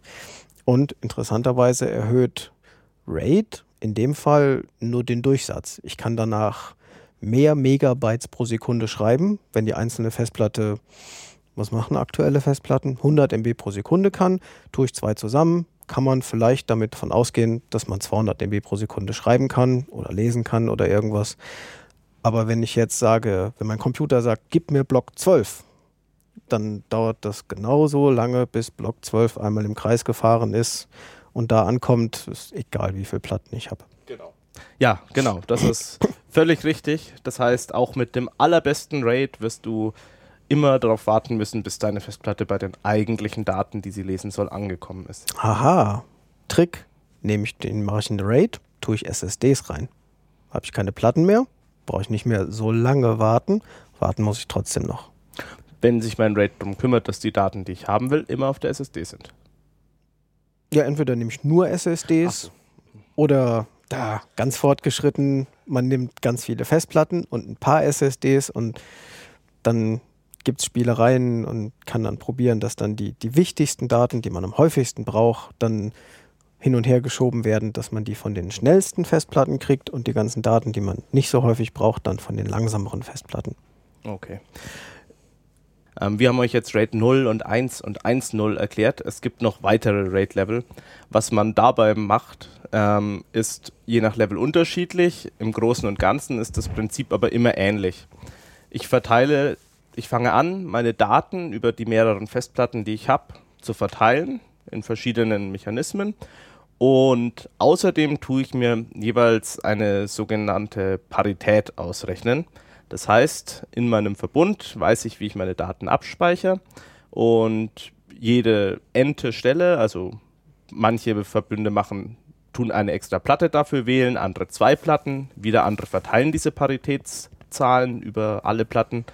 Äh, anhand dieser Paritäten kann ich, wenn eine einzelne Platte kaputt geht und ich alle anderen noch lesen kann oder ein einzelner Datensatz kaputt geht und ich alle anderen noch lesen kann, kann ich mir damit den fehlenden wieder zurückrechnen. Ähm, oder auch, wenn ich einfach nur überprüfen will, ob alle Festplatten noch sinnvolle Sachen ausgeben, kann ich anhand dieser Paritätszahl dann rechnen, ob die Daten immer noch so auf der Platte, von der Platte gelesen werden, wie damals, als ich sie drauf geschrieben habe. Und da gibt es dann verschiedene RAID-Level. Aber auch hier äh, wollen wir jetzt nicht ganz den Rahmen sprengen, sondern wir packen euch wieder einen Links in die Show Notes auf radio.muck.ccc.de und wir machen weiter. Nachdem wir jetzt fertig sind mit dem Abspeichern und Laden von Blöcken und wie Blöcke verloren gehen können und wie man das verhindern kann und wie man mehr Blöcke gleichzeitig lesen und schreiben kann, können wir jetzt auch noch auf die Dateisysteme kommen, wie wir das schon angesprochen hatten kurz. Die Dateisysteme sorgen dafür, dass die Blöcke für den Computer verwendbar wären. Und für uns. Und der Computer macht die dann wiederum für uns verwendbar. Wobei wir uns als Benutzer um die Blöcke eigentlich nicht wirklich zu kümmern haben. Wir kriegen dann eine grobe Zusammenfassung, da steht dann 900 Gigabyte frei und dann sind wir glücklich. Mhm. Naja, das stimmt schon. Also, dat, also wenn ich als Benutzer meinen Windows Explorer aufmache zum Beispiel, dann sehe ich da einen Laufwerksbuchstaben, der entspricht meiner Festplatte. In etwa. Grob, oder, ja. oder einem Teil meiner Festplatte. Das Übliche kommt drauf an, trifft ja. hier wieder voll zu. Äh, man kann eine Festplatte nämlich auch noch partitionieren. Dann hat man am Anfang in, in den ersten Blöcken der Festplatte eine sogenannte Partitionstabelle, ähm, wo dann drinnen steht, welcher Teil zu welcher Partition gehört. Das blenden wir jetzt aber mal aus. Ähm, worauf ich raus wollte, ist, ich habe Ordner und Verzeichnisse und Dateinamen und wenn ich über diese Dateinamen eine Datei anfordere, dann kriege ich den Inhalt der Blöcke, die dahinter sind. Wie funktioniert das, Chris? Ah, sehr interessant. Wie kompliziert hättest du es denn gerne? Mm, Nicht so. Also im Optimalfall sollten es unsere Zuhörer verstehen. Also versuchen wir es mal einfach zu halten. Aber möglichst, möglichst vollständig. Mhm. Ja. Relativ einfach zusammengefasst. Maximal unzuverlässig verallgemeinert funktioniert das Ganze so, dass für den Computer die Festplatte wie ein riesiges Regal ist mit Schubladen und die Schubladen haben alle Nummern und die Nummern stehen für die Blöcke der Festplatte. Wie in der Apotheke, wenn ich vom Apothekerschrank stehe. Ja, der mittlerweile auch schon von Robotern bedient wird in den meisten Apotheken. Okay, ich bin der Roboter, ich bin das Dateisystem. Genau, sehr clevere Analogie. Und um das mit den Schubladen zu Ende zu bringen, in jeder Schublade ist, sind die Daten drin. Vielleicht ein Blatt, kann man sich vorstellen als Blatt mit, mit Text drauf oder irgendwas oder Blatt mit computerlesbaren Daten oder vielleicht ein Schachtel mit Medikamenten. Okay. Und wenn ich jetzt als Benutzer eine Datei abspeichern möchte, dann produziere ich erstmal Daten irgendwoher. Entweder lade ich die irgendwo runter von einem Datenträger oder aus dem Netz, USB-Stick. Oder, oder, ich, ich gebe sie über meine Tastatur in mein selber eingeben. Genau, mit der Maus ein bisschen kritzeln im Paint-Programm. Da sage ich abspeichern und dann fragt mich das Betriebssystem, geht so ein Standarddialog auf, der sieht bei fast allen Betriebssystemen gleich aus, wie soll die Datei denn heißen? Und dann gebe ich deren Namen und sage speichern. Und dann ist die Sache für mich eigentlich erledigt. Was dann passiert ist, dass das Betriebssystem hat, ne, hat so einen Indexkasten, wie damals in den Büchereien. Und in dem Indexkasten sind ganz viele Kärtchen drin und dann sucht er sich eine Karte raus, die leer ist schreibt dann oben drauf den Namen, den ich der Datei gegeben habe und nimmt dann die Datei, schneidet die in ganz viele kleine Schnipsel, so, so viel Schnipsel wie es sein muss, weil jeder Schnipsel halt eine definierte in die Schublade Größe hat. reinpassen muss. Genau. Und dann gehen die Schnipsel alle in die Schubladen rein und auf die Karteikarte kommen vorne die Nummern drauf, welche Schubladen benutzt worden sind. Und der Computer nimmt dann die ganzen Schnipsel von meiner Datei, tut jeden Schnipsel in eine Schublade und schreibt dann auf die, auf die Indexkarte drauf, welche Schubladen verwendet worden sind, welche Nummern das sind und in welcher Reihenfolge. Okay, das heißt, ich, ich, ich fasse nochmal zusammen. Wir haben einen Schrank mit ganz vielen Schubladen. In, jedem dieser, in jede dieser Schublade passt eine gewisse Menge an Daten und irgendwo in der ersten Schublade, oben links, haben wir eine Indexdatei drinnen, äh, wo drin steht, welcher Teil in welcher Schublade ist. Das habe ich nicht gesagt, aber das ist in der Tat der Fall, weil diese Index, die Übersicht, wo meine ganzen Dateien sind, mit den Karteikärtchen, wo die Namen draufstehen und die ganzen Schubladennummern, ist in sich eigentlich auch nur eine Datei, die sich üblicherweise irgendwo ganz vorne in den ersten paar Schubladen der Festplatte befindet. An einer, an einer definierten Stelle, wo halt dann der Computer oder das Betriebssystem genau genommen weiß, wo es nachschauen muss. Ja, da gibt es ein Protokoll, das ist eine Verabredung zwischen verschiedenen Gesprächspartnern und die haben verschiedene Namen und da drin steht dann, wenn ich wissen möchte, was auf dieser Festplatte ist, dann mache ich Schublade 1 auf und da drin finde ich eine Karteikarte und auf der Karteikarte stehen die wichtigsten Metadaten. Das sind Daten über, über meine Daten. Daten. Mhm. Genau. Okay, und jetzt habe ich auch verstanden, warum du vor ein paar Minuten meintest, äh, wenn ein Teil der Daten fehlt, mögen die Computer nicht mehr. Wenn jetzt nämlich die Hälfte von meinem Index fehlt, dann kann ich die Hälfte meiner Daten nicht mehr finden. Ja, stell dir vor, irgendjemand kommt rein, zieht Schublade 1 raus, wo die ganzen Indexkärtchen drin sind, wo Dateinamen und die Schubladennummern von deinen Kätzchenfotos und alles drinsteht und bringt es durcheinander oder klaut die, schmeißt die weg, irgendwie nisten sich da Vögel ein oder das Ding geht in Flammen auf, Schublade 1 dann sind zwar alle deine Dateien noch da, Klar, weil die ganzen anderen Schubladen. Schubladen. sind unangetastet, aber du findest sie nicht mehr. Mhm. Die sind zwar noch da, aber der Computer weiß nicht mehr, in welcher Reihenfolge er die Schubladen aufmachen muss, um die Dateien zusammenzukriegen. Wenn er eine Schublade aufmacht, findet er vielleicht da drin Daten, aber er weiß nicht, zu welcher Datei die gehören. Das ist jetzt auch nicht so ordentlich, dass man sagt, ja, ist doch kein Problem. Ich speichere meine Dateien immer von vorne nach hinten ab und wenn ich Schublade 2 aufmache, finde ich garantiert den ersten Block von meinem Kätzchenfoto und Schublade 3 finde ich den nächsten Block und Schublade 4 finde ich den nächsten Block. Jetzt erklären wir also auch noch die Fragmentierung. Ja, Fragmentierung, aber ich glaube, da sollten wir jetzt nicht drauf eingehen. Das ist ein Spezialfall von, von Filesystemen und Dateisystemen und wir wollten uns ja hier über, über Speicher unterhalten. Ah, jetzt, wo es gerade spannend wird. Okay, dann lass uns zusammenfassen. So ein Dateisystem ähm, ist was, was der Computer für uns verwaltet oder was, was eine Funktion von unserem Computer, von unserem Betriebssystem ist. Mhm. Ähm, und das ermöglicht, dass wir ähm, Dateien, also Sammlungen von Daten, ähm, anhand von Namen in einer gewissen Struktur ablegen können und unser Computer für uns dann das auf Blöcke auf einer Festplatte oder auf einem RAID oder auf einer SSD übersetzt. Falls ihr euch jetzt wundert, wie Ordner und Unterordner funktionieren, das sind im Prinzip auch nochmal Indexdateien mit Namen. Genau, spezielle Indexdateien. Da fängt dann so ein Dateisystem, fängt dann, wie gesagt, in Schublade 1 üblicherweise an und dann steht dann drin in Schublade 1, es gibt folgende Verzeichnisse, dann werden die Namen aufgelistet, damit die Benutzer die angucken können und dahinter stehen dann Schubladennummern und in jeder einzelnen Schublade ist wieder eine Karte drin und in der Karte steht dann drin, welche Dateien in dieser in diesem Unterverzeichnis drin sind. Mhm. Und da stehen dann, wo sie sind, wie beschrieben, die Schubladennummern, wo sich die, die, die Daten der eigentlichen Datei auf, aufhalten. Mhm. Boah, jetzt kommt eine böse Frage, Chris.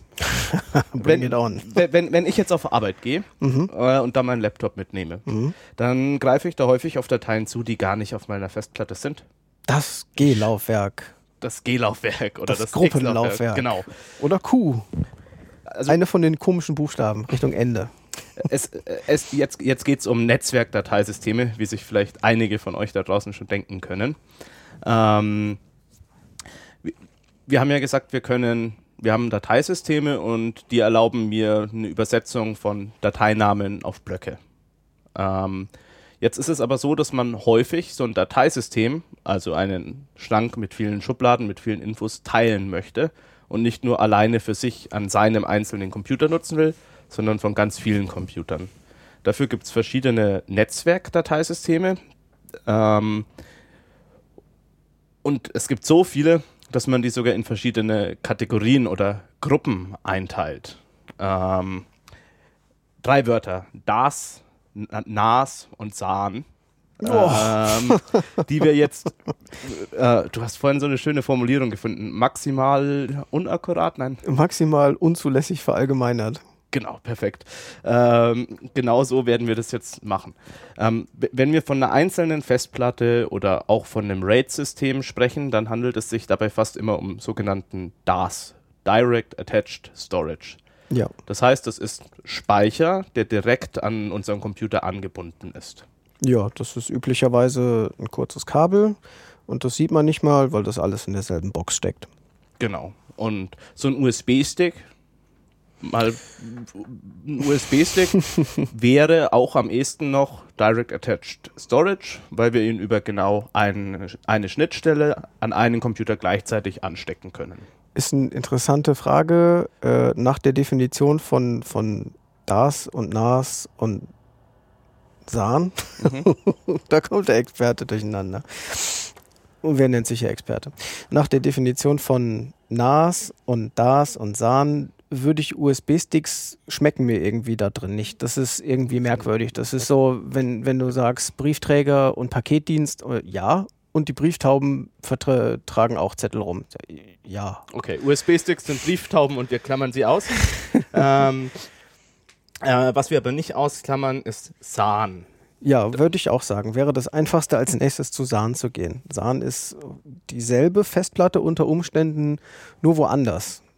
Äh, SAN ist Englisch und steht für Storage Area Network. Das ist ein, praktisch ein Wortspiel auf das LAN. LAN ist das Local Area Network. Das ist ein Netzwerk, wo man Computer miteinander verbindet über zentrale Schaltkomponenten, heutzutage Switches und Router.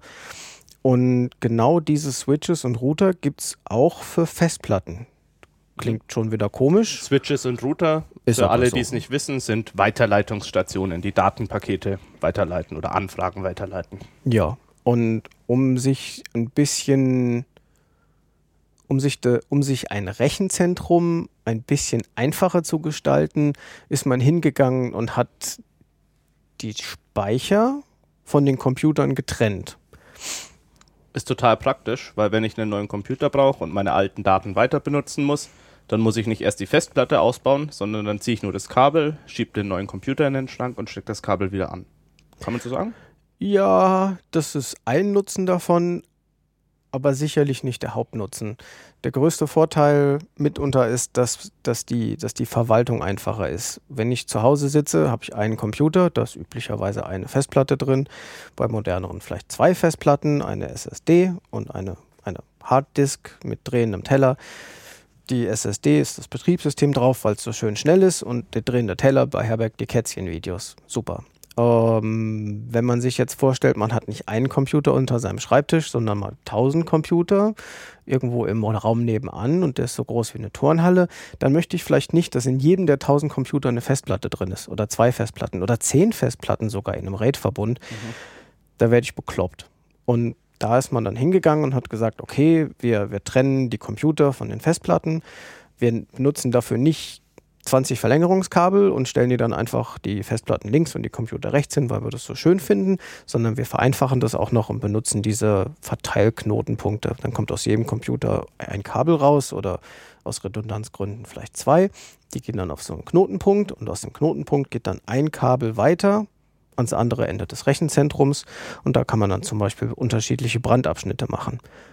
Wenn ich jetzt zum Beispiel meine ganzen Computer habe und die gehen alle in Flammen auf, das ist ziemlich traurig, aber in so einem Computer ist nichts drin. Da gehe ich in den Laden, hole mir einen neuen Karton auf, habe ich meinen Computer wieder. Naja, Moment, es ist nichts drin. Klingt jetzt für die Leute da draußen erstmal komisch. Wenn deren Laptop kaputt geht, dann. Warum bezahle ich dann 1000 Euro? Ja, ja.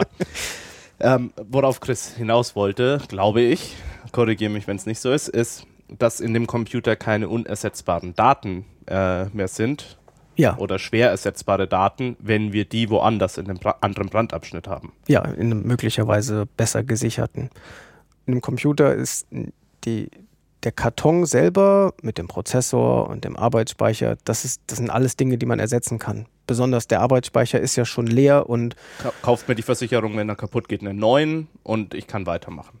Ja. Wenn ich aber meine Buchhaltungsdaten verloren habe, und zum Beispiel ein Logistikunternehmen bin, dann ist das für mich häufig ein Grund, erstmal Insolvenz anzumelden. Ja, oder irgendwelche Planungsdaten. Viele Unternehmen, üblicherweise sollten alle Unternehmen brauchbare Backups haben.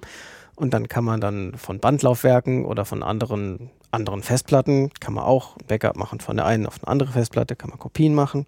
Außerhalb des RAID-Verbunds nochmal eine ganze Geschichte dann kann man das wieder herstellen. Aber manchmal ist das auch nicht schnell genug. Wenn man zum Beispiel hat man einen Vergnügungspark und das Kassensystem arbeitet mit großen Festplatten und auf einmal ist da kaputt und dann stehen die ganzen weinenden Kinder am Eingang, weil jetzt müssen sie da, müssen die Tickets alle per Hand geknipst werden. Warum bist du denn so grausam? Wir wollten doch nur erzählen, was Storage Area Networks sind.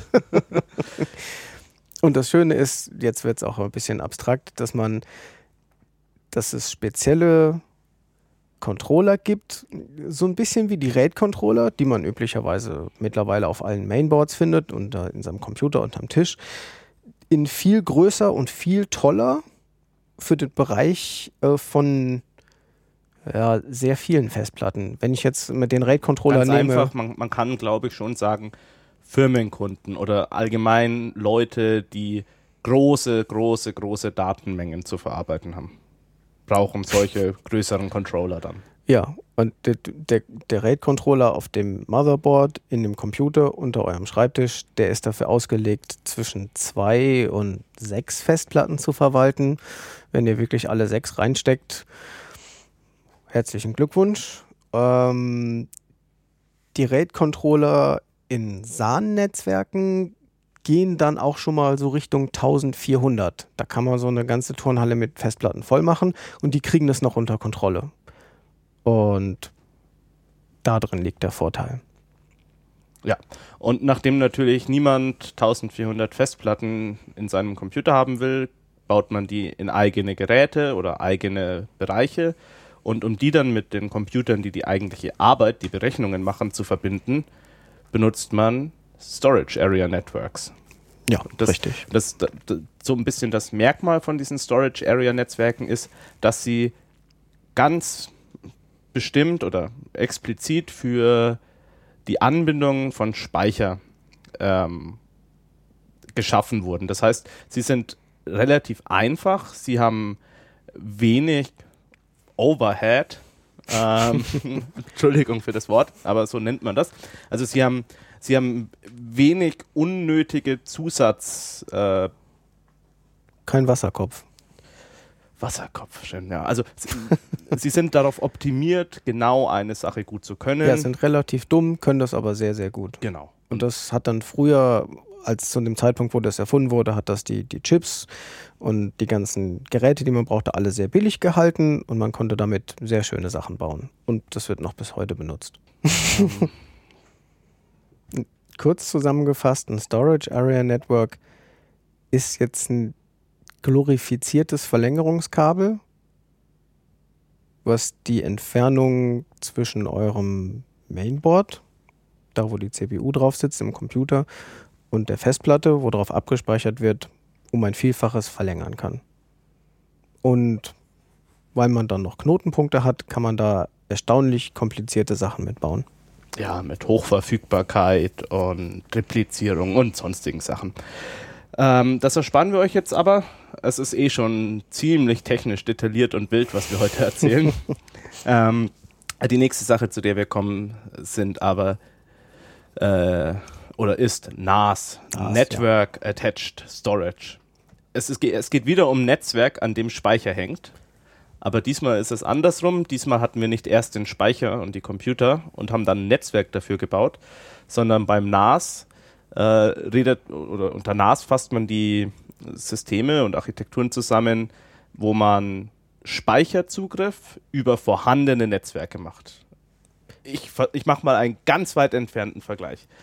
Wenn wir uns mal zurückerinnern, als das Internet noch ein bisschen neuer war, da hatte jeder sein Modem zu Hause. Und was man da getan hat, ist, dass man mit diesem Modem und dem Einwahlpunkt auf der gegenüberliegenden Seite über das Telefonnetz, was sonst für Sprache war, plötzlich Daten austauschen konnte. Und ein bisschen ähnlich ist es auch mit Network Attached Storage. Wir haben schon ein Netzwerk, das zum Beispiel benutzt wurde, um verschiedene Arbeitsgruppencomputer miteinander zu verbinden. In einem Ladengeschäft zum Beispiel die Kassierer-PCs mit dem Verwaltungs-PC hinten im, im Büro. Ähm, und über dieses vorhandene Netzwerk können wir jetzt Speicherfreigaben machen. Das ist im Prinzip das, was NAS auszeichnet. Und weil man die vorhandenen Netzwerke eh schon für viele verschiedene Sachen benutzt, äh, hat man sich da auch noch weitere Protokolle einfallen lassen, die dann einen Zugriff über Dateinamen auf Speicher erlauben. Man spricht von sogenannten File-Based Services. Ja, auf Deutsch vielleicht so ein bisschen Netzwerk, in Netzwerk gesprochene und netzwerkbasierte Dateisysteme. Also beim SAN ist es so, dass wir das Netzwerk reinschieben zwischen der Festplatte und dem Festplattencontroller, der aufs Mainboard gelötet ist, um das weiter auseinanderzubringen. Und beim NAS schieben wir das Netzwerk an einer anderen Stelle rein.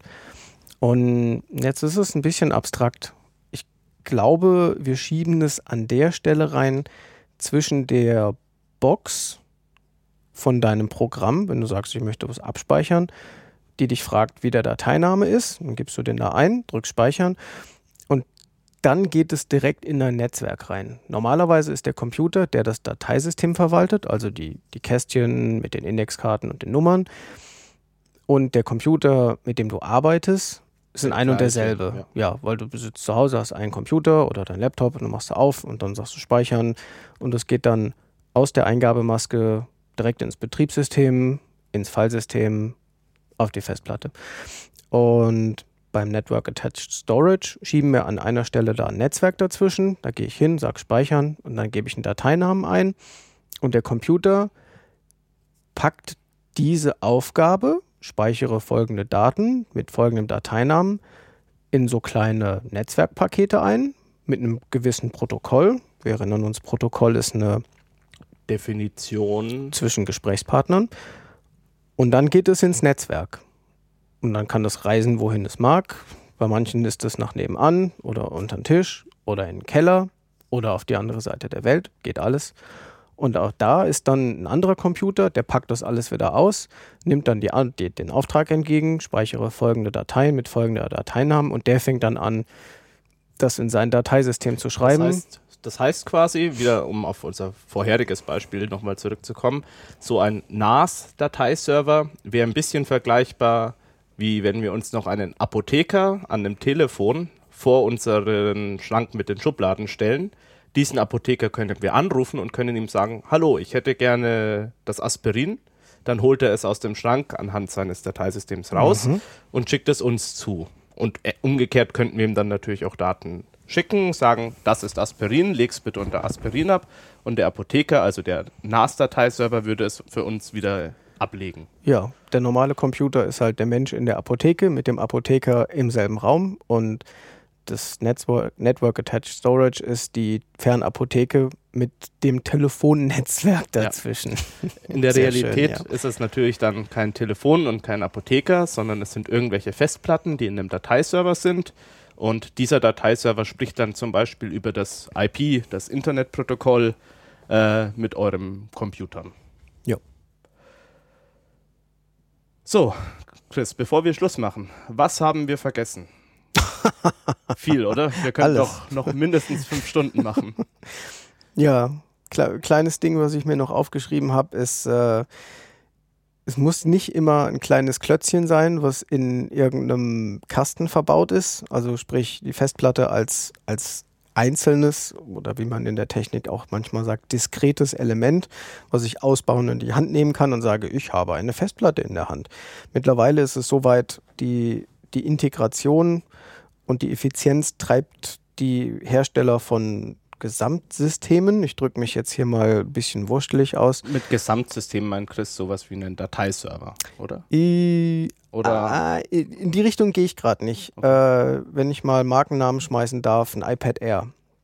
Ein iPad Air hat innen drin auch eine SSD, das heißt Speicher auf Basis von Flash-Bausteinen. Mhm. Aber wenn ich die, das iPad, habe ich iPad gesagt? Ja, du iBook. meinst ein MacBook. Mac, ich meine MacBook Air, Ah, ja, ja. aber in den iPads ist es genauso. Da speichere ich ja auch Sachen drin ab und das ist der nächste Schritt hier.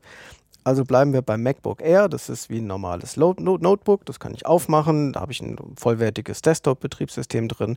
Da habe ich auch eine Festplatte drin. Aber wenn ich das Ding aufschraube, gucke ich da rein, finde ich kein Klötzchen, keinen Baustein mehr, den ich in die Hand nehmen kann und sage, ich habe die SSD in der Hand. Gibt's nicht mehr. Äh, um die Geräte immer kleiner zu bauen und teilweise auch günstiger, geht man dazu über und nimmt all die Bausteine, die in dem Kästchen drin sind, holt die alle raus und backt die direkt aufs Mainboard. Da, fängt, da, da geht dann so der schleichende Übergang in das, was ich vielleicht Embedded nennen würde. Embedded heißt eingebettet. Eingebettet. Ja, genau. Große, großer Eintopf. Und da ist, glaube ich, so, so ein, wie heißen sie? I, nein, iPad sind die anderen Dinge. MacBook. Ein MacBook Air ist da vielleicht der, der, der The Missing Link, also der Übergang vom, vom Affen zum Menschen oder andersrum. So ein, so ein MacBook Air hat noch eine SSD, das sind alles ein und dieselben Bauteile, aber die sind alle nicht mehr in einer, in einer separaten Schachtel Box, sondern fest aufgelötet. auf dem Mainboard. Genau. Hat Vorteile, ist alles kleiner, ist vielleicht ein bisschen billiger, weil man sich die Box spart. Man muss keine, man, keinen Platz mehr lassen für Schrauben, die man irgendwo reindreht. Aber wenn da jetzt was kaputt geht, ja, Problem. Mhm. Dann kann ich das ganze Mainboard tauschen. Naja, lass uns mal noch bei dem MacBook bleiben. Mhm. Aber wir sollten langsam echt mit der Schleichwerbung, nachdem wir beide keine Apple-Geräte benutzen, aufhören. Das ist keine Werbung. Ähm. Ich habe gerade gesagt, dass das Probleme bereiten kann. Ähm, au- aus dem Grund, dass es natürlich, dass, dass der Speicher und die Rechenteile des Computers immer weiter ähm, ähm, verschmelzen oder unter anderem aus diesem Grund, äh, wird was anderes sehr populär in letzter Zeit, nämlich die sogenannte Cloud. Ich der. Cloud-Speicher. ähm, Lass mich noch eben zu Ende bringen mit, mit, den, mit den Bauteilen. okay. Das, das nächste, was dann noch kommt, äh, sind dann die so Sachen wie Handys oder dann eben die iPads oder Tablet-Computer, wo man dann nicht mal mehr wirklich eine Festplatte drin hat, sondern nur noch irgendwelchen internen Speicher, der irgendwo da drin ist. Aber vielleicht kommt man noch nicht mal mehr so richtig ran als Benutzer, was allerdings eine Sache vom Betriebssystem ist. Mhm. Ja, das, das ist auch noch so eine Sache. Früher konnte man eine Festplatte aus dem Computer ausbauen, in einen anderen einbauen und konnte im Optimalfall wieder darauf zugreifen. Das wird natürlich mit heutigen Geräten immer schwieriger. Ich werde nicht hingehen und mein Telefon aufknacken und einen Flash-Baustein auslöten. Ja, ja, genau. Und dann hoffen, dass dann mein Flash-Chip äh, mit dem kaputten Mainboard in einem anderen Telefon, was ich mir im Laden gekauft habe, wieder funktioniert, damit ich an die Daten noch rankomme. Nee. Deshalb gibt es jetzt, Cloud-Speicher. darf ich? Ja, bitte. Ähm, eigentlich ist dieses ganze Cloud-Zeug ja nur ähm, Schlagwort finden für Werbung. Ähm, aber ein bisschen technisch ist trotzdem etwas dahinter. Wenn ihr. Ich habe es mittlerweile rausgekriegt. Es hat lange gebraucht, bis ich definieren konnte, was Cloud-Speicher ist. Früher, kenne ich das noch so, hat man in technischen Zeichnungen für das Internet oder allgemein für unbekannte große öffentliche Netzwerke immer Wolken benutzt. Ich Ja. glaube, es kommt daher. Speicher im Internet. Äh, ja, da, daher kommt der Name. Aber das ist ja ein Problem. Wenn, wenn man jetzt einfach sagt, wir haben immer die Wolke benutzt, um das anzudeuten in Zeichnungen, dann hat man irgendwann so ein. Jeder weiß zwar, was gemeint ist, alle sagen dazu Cloud. Und wenn dann jemand kommt und sagt, ja, was heißt denn das? Ja, keine ja, die Ahnung. Wolke halt. Die, ich meine, meine Daten gehen in die Wolke und da ist dann alles fluffig. Äh, und ich glaube, zu, ein, ein, ein Begriff gefunden zu haben, eine Beschreibung, die, die das Ganze ein bisschen näher erklärt. Das sind meine Daten werden abgespeichert auf Servern anderer Leute. Ja, das ist voll, völlig richtig und darauf wollte ich auch ein bisschen raus, weil wir sind ja hier immer noch im Chaosradio und das ist ein großes Problem. Wenn ich jetzt so ein, wenn ich jetzt so ein Smartphone hätte, das nur noch internen Speicher hat und ich darauf zum Beispiel nicht mehr extern zugreifen kann, gibt es heutzutage schon, ähm, dann habe ich häufig die Möglichkeit, auf einen anderen Computer, also in der Cloud, auf einem Server meine Daten abzuspeichern. Also du meinst, ich mache Kabel an das Telefon, sehe aber keine Dateien mehr. Ja, das gibt es ja durchaus. Also Mhm, ich okay. komme nicht mehr an alle Daten, die ich heute auf meinem Smartphone abspeichere, von außen so direkt dran. Mhm. Ja. An die Fotos schon und meine Kontakte kann ich vielleicht auch noch sichern. Aber manche Sachen, die einzelne Apps abspeichern, kann ich von außen gar nicht mehr erreichen. Mhm. Und häufig kannst du dann bei aktuellen Geräten in der Cloud deine Backups machen, so dass du, wenn dein Smartphone kaputt geht, ein neues kaufen kannst, dich damit wieder an die Cloud verbinden kannst und die Daten runterladen kannst. Und damit ist die Cloud in dem Fall eigentlich auch nur ein Dateiserver, der irgendwo im Internet bei meinem Anbieter liegt. Ähm, und das bringt aber natürlich auch große Probleme mit sich, weil wenn wir uns mal so einen Smartphone-Hersteller wie Apple nehmen, die ja aber Millionen Kunden haben, die diese Dienste nutzen, ha haben die auch Tausende, wenn nicht Millionen Server in Rechenzentren, wo alle Benutzer weltweit oder viele Benutzer weltweit ihre Daten drauf abspeichern. Und damit werden natürlich diese Server extrem interessant ähm, für Leute, die ein Interesse daran haben, im großen Rahmen die Daten anderer Leute anzuschauen. Und das ist immer ein bisschen gefährlich äh, an Cloud-Diensten, besonders an Cloud-Backup. Ähm, und das ist auch einer der Gründe, warum ich persönlich ähm, zum Beispiel ein Smartphone habe mit einer SD-Karte, äh, wo ich ganz genau weiß, diese kleine Speicherkarte, die kann ich mir rausziehen und ich kann mir meine eigenen Datensicherungen machen ähm, und muss es nicht in irgendeine fremde Cloud hochladen, wo Angreifer potenziell als erstes hinschauen, weil sie dort besonders viele Opfer finden würden. Das Problem bei Cloud Backup ist jetzt, dass es das gesamte Telefon kopiert mit allen Daten, die da drauf sind. Und wenn ich dann so ein, so ein Backup angreife und mir einen kompletten Backup-Datensatz runterlade, kriege ich praktisch eine Kopie vom gesamten Telefon. Ja, und genau genommen ist in der Cloud ja nicht nur ein Telefon, sondern die Telefone von äh, vielen Millionen Leuten. Und wie gesagt, wir sagen jetzt die Cloud, aber effektiv verbirgt sich hinter der Cloud ein Rechenzentrum, äh, wo schränkeweise Speichersysteme, Zugangsserver und ähnliches stehen. Und darauf läuft nur irgendein Programm, Programmcode und sowas hat üblicherweise Fehler.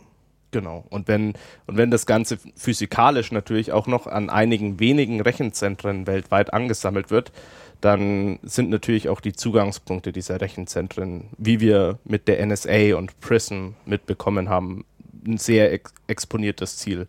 Das natürlich ähm, bei weitem nicht so interessant wäre, wenn es niemand benutzen würde und wenn jeder seine SD-Karte zu Hause hätte. Weil wenn du bei jedem persönlich daheim vorbeischauen musst, um an die Speicherkarte zu kommen, dann ist der Aufwand überhaupt nicht mehr äh, gerechtfertigt. Ja, im Gegensatz dazu habe ich drei Rechenzentren, wo die Backups abgespeichert sind. Da stelle ich dann drei Autos hin, die bohren drei Kabel an und dann habe ich Zugriff auf alle Backups, die jemals gemacht worden sind. Genau. Möglicherweise. Da gibt es natürlich auch Maßnahmen, die das verhindern können, wie Verschlüsselung, aber das ist dann, wie gut das dann programmiert ist und wie sicher das ist, wie, wie, wie wie stark das andere Leute davon abhält, wie Ist groß der fragwürdig. Aufwand anderer Leute sein muss, um darauf zuzugreifen, ist so eine Sache, ja. Ja, das ist total fragwürdig, aber Antworten darauf finden wir äh, dann ab 27. Dezember wieder auf dem 31. Chaos Communication Kongress ähm, in Hamburg. Und damit kommen wir jetzt auch schon langsam zum Ende. Das war's vom Chaos Radio 32. Wir würden uns freuen, wenn wir euch auf dem Kongress sehen. Für alle, die jetzt live im Radio zuhören, die, die Sendung gibt es auch als Podcast später zum Runterladen. Ja, auf radio.muck.ccc.de. Äh, dort haben wir auch nochmal die Show Notes, wo wir diverse Sachen, die wir heute nur ansprechen konnten, nochmal detaillierter verlinken werden, wenn es euch weiter interessiert und Zum Nachlesen. Mhm. lesen wollt. Und ansonsten, ähm, Chris, Nächste Sendung, 33. Chaos Radio. genau am 14.01.2015. 15. Ja, ja. Uh, frohes neues Jahr dann allen. Ja, genau. Äh, guten Rutsch, frohes, äh, frohe Feiertage auch. Mhm. Von Und mir auch. dann bis zum Chaos Radio Nummer 33, wo wir eine Kongresszusammenfassung mit all den neuen Infos zu Cloud Security und noch ganz, ganz, ganz, ganz vielen anderen Sachen für euch versuchen zusammenzufassen. Klauen wir noch einen Spruch zum Abschluss? Immer. Lasst euch nicht überwachen und verschlüsselt immer eure Backups. Okay, das klingt gut. Viel Spaß. Danke fürs Zuhören. Ciao. Tschüss.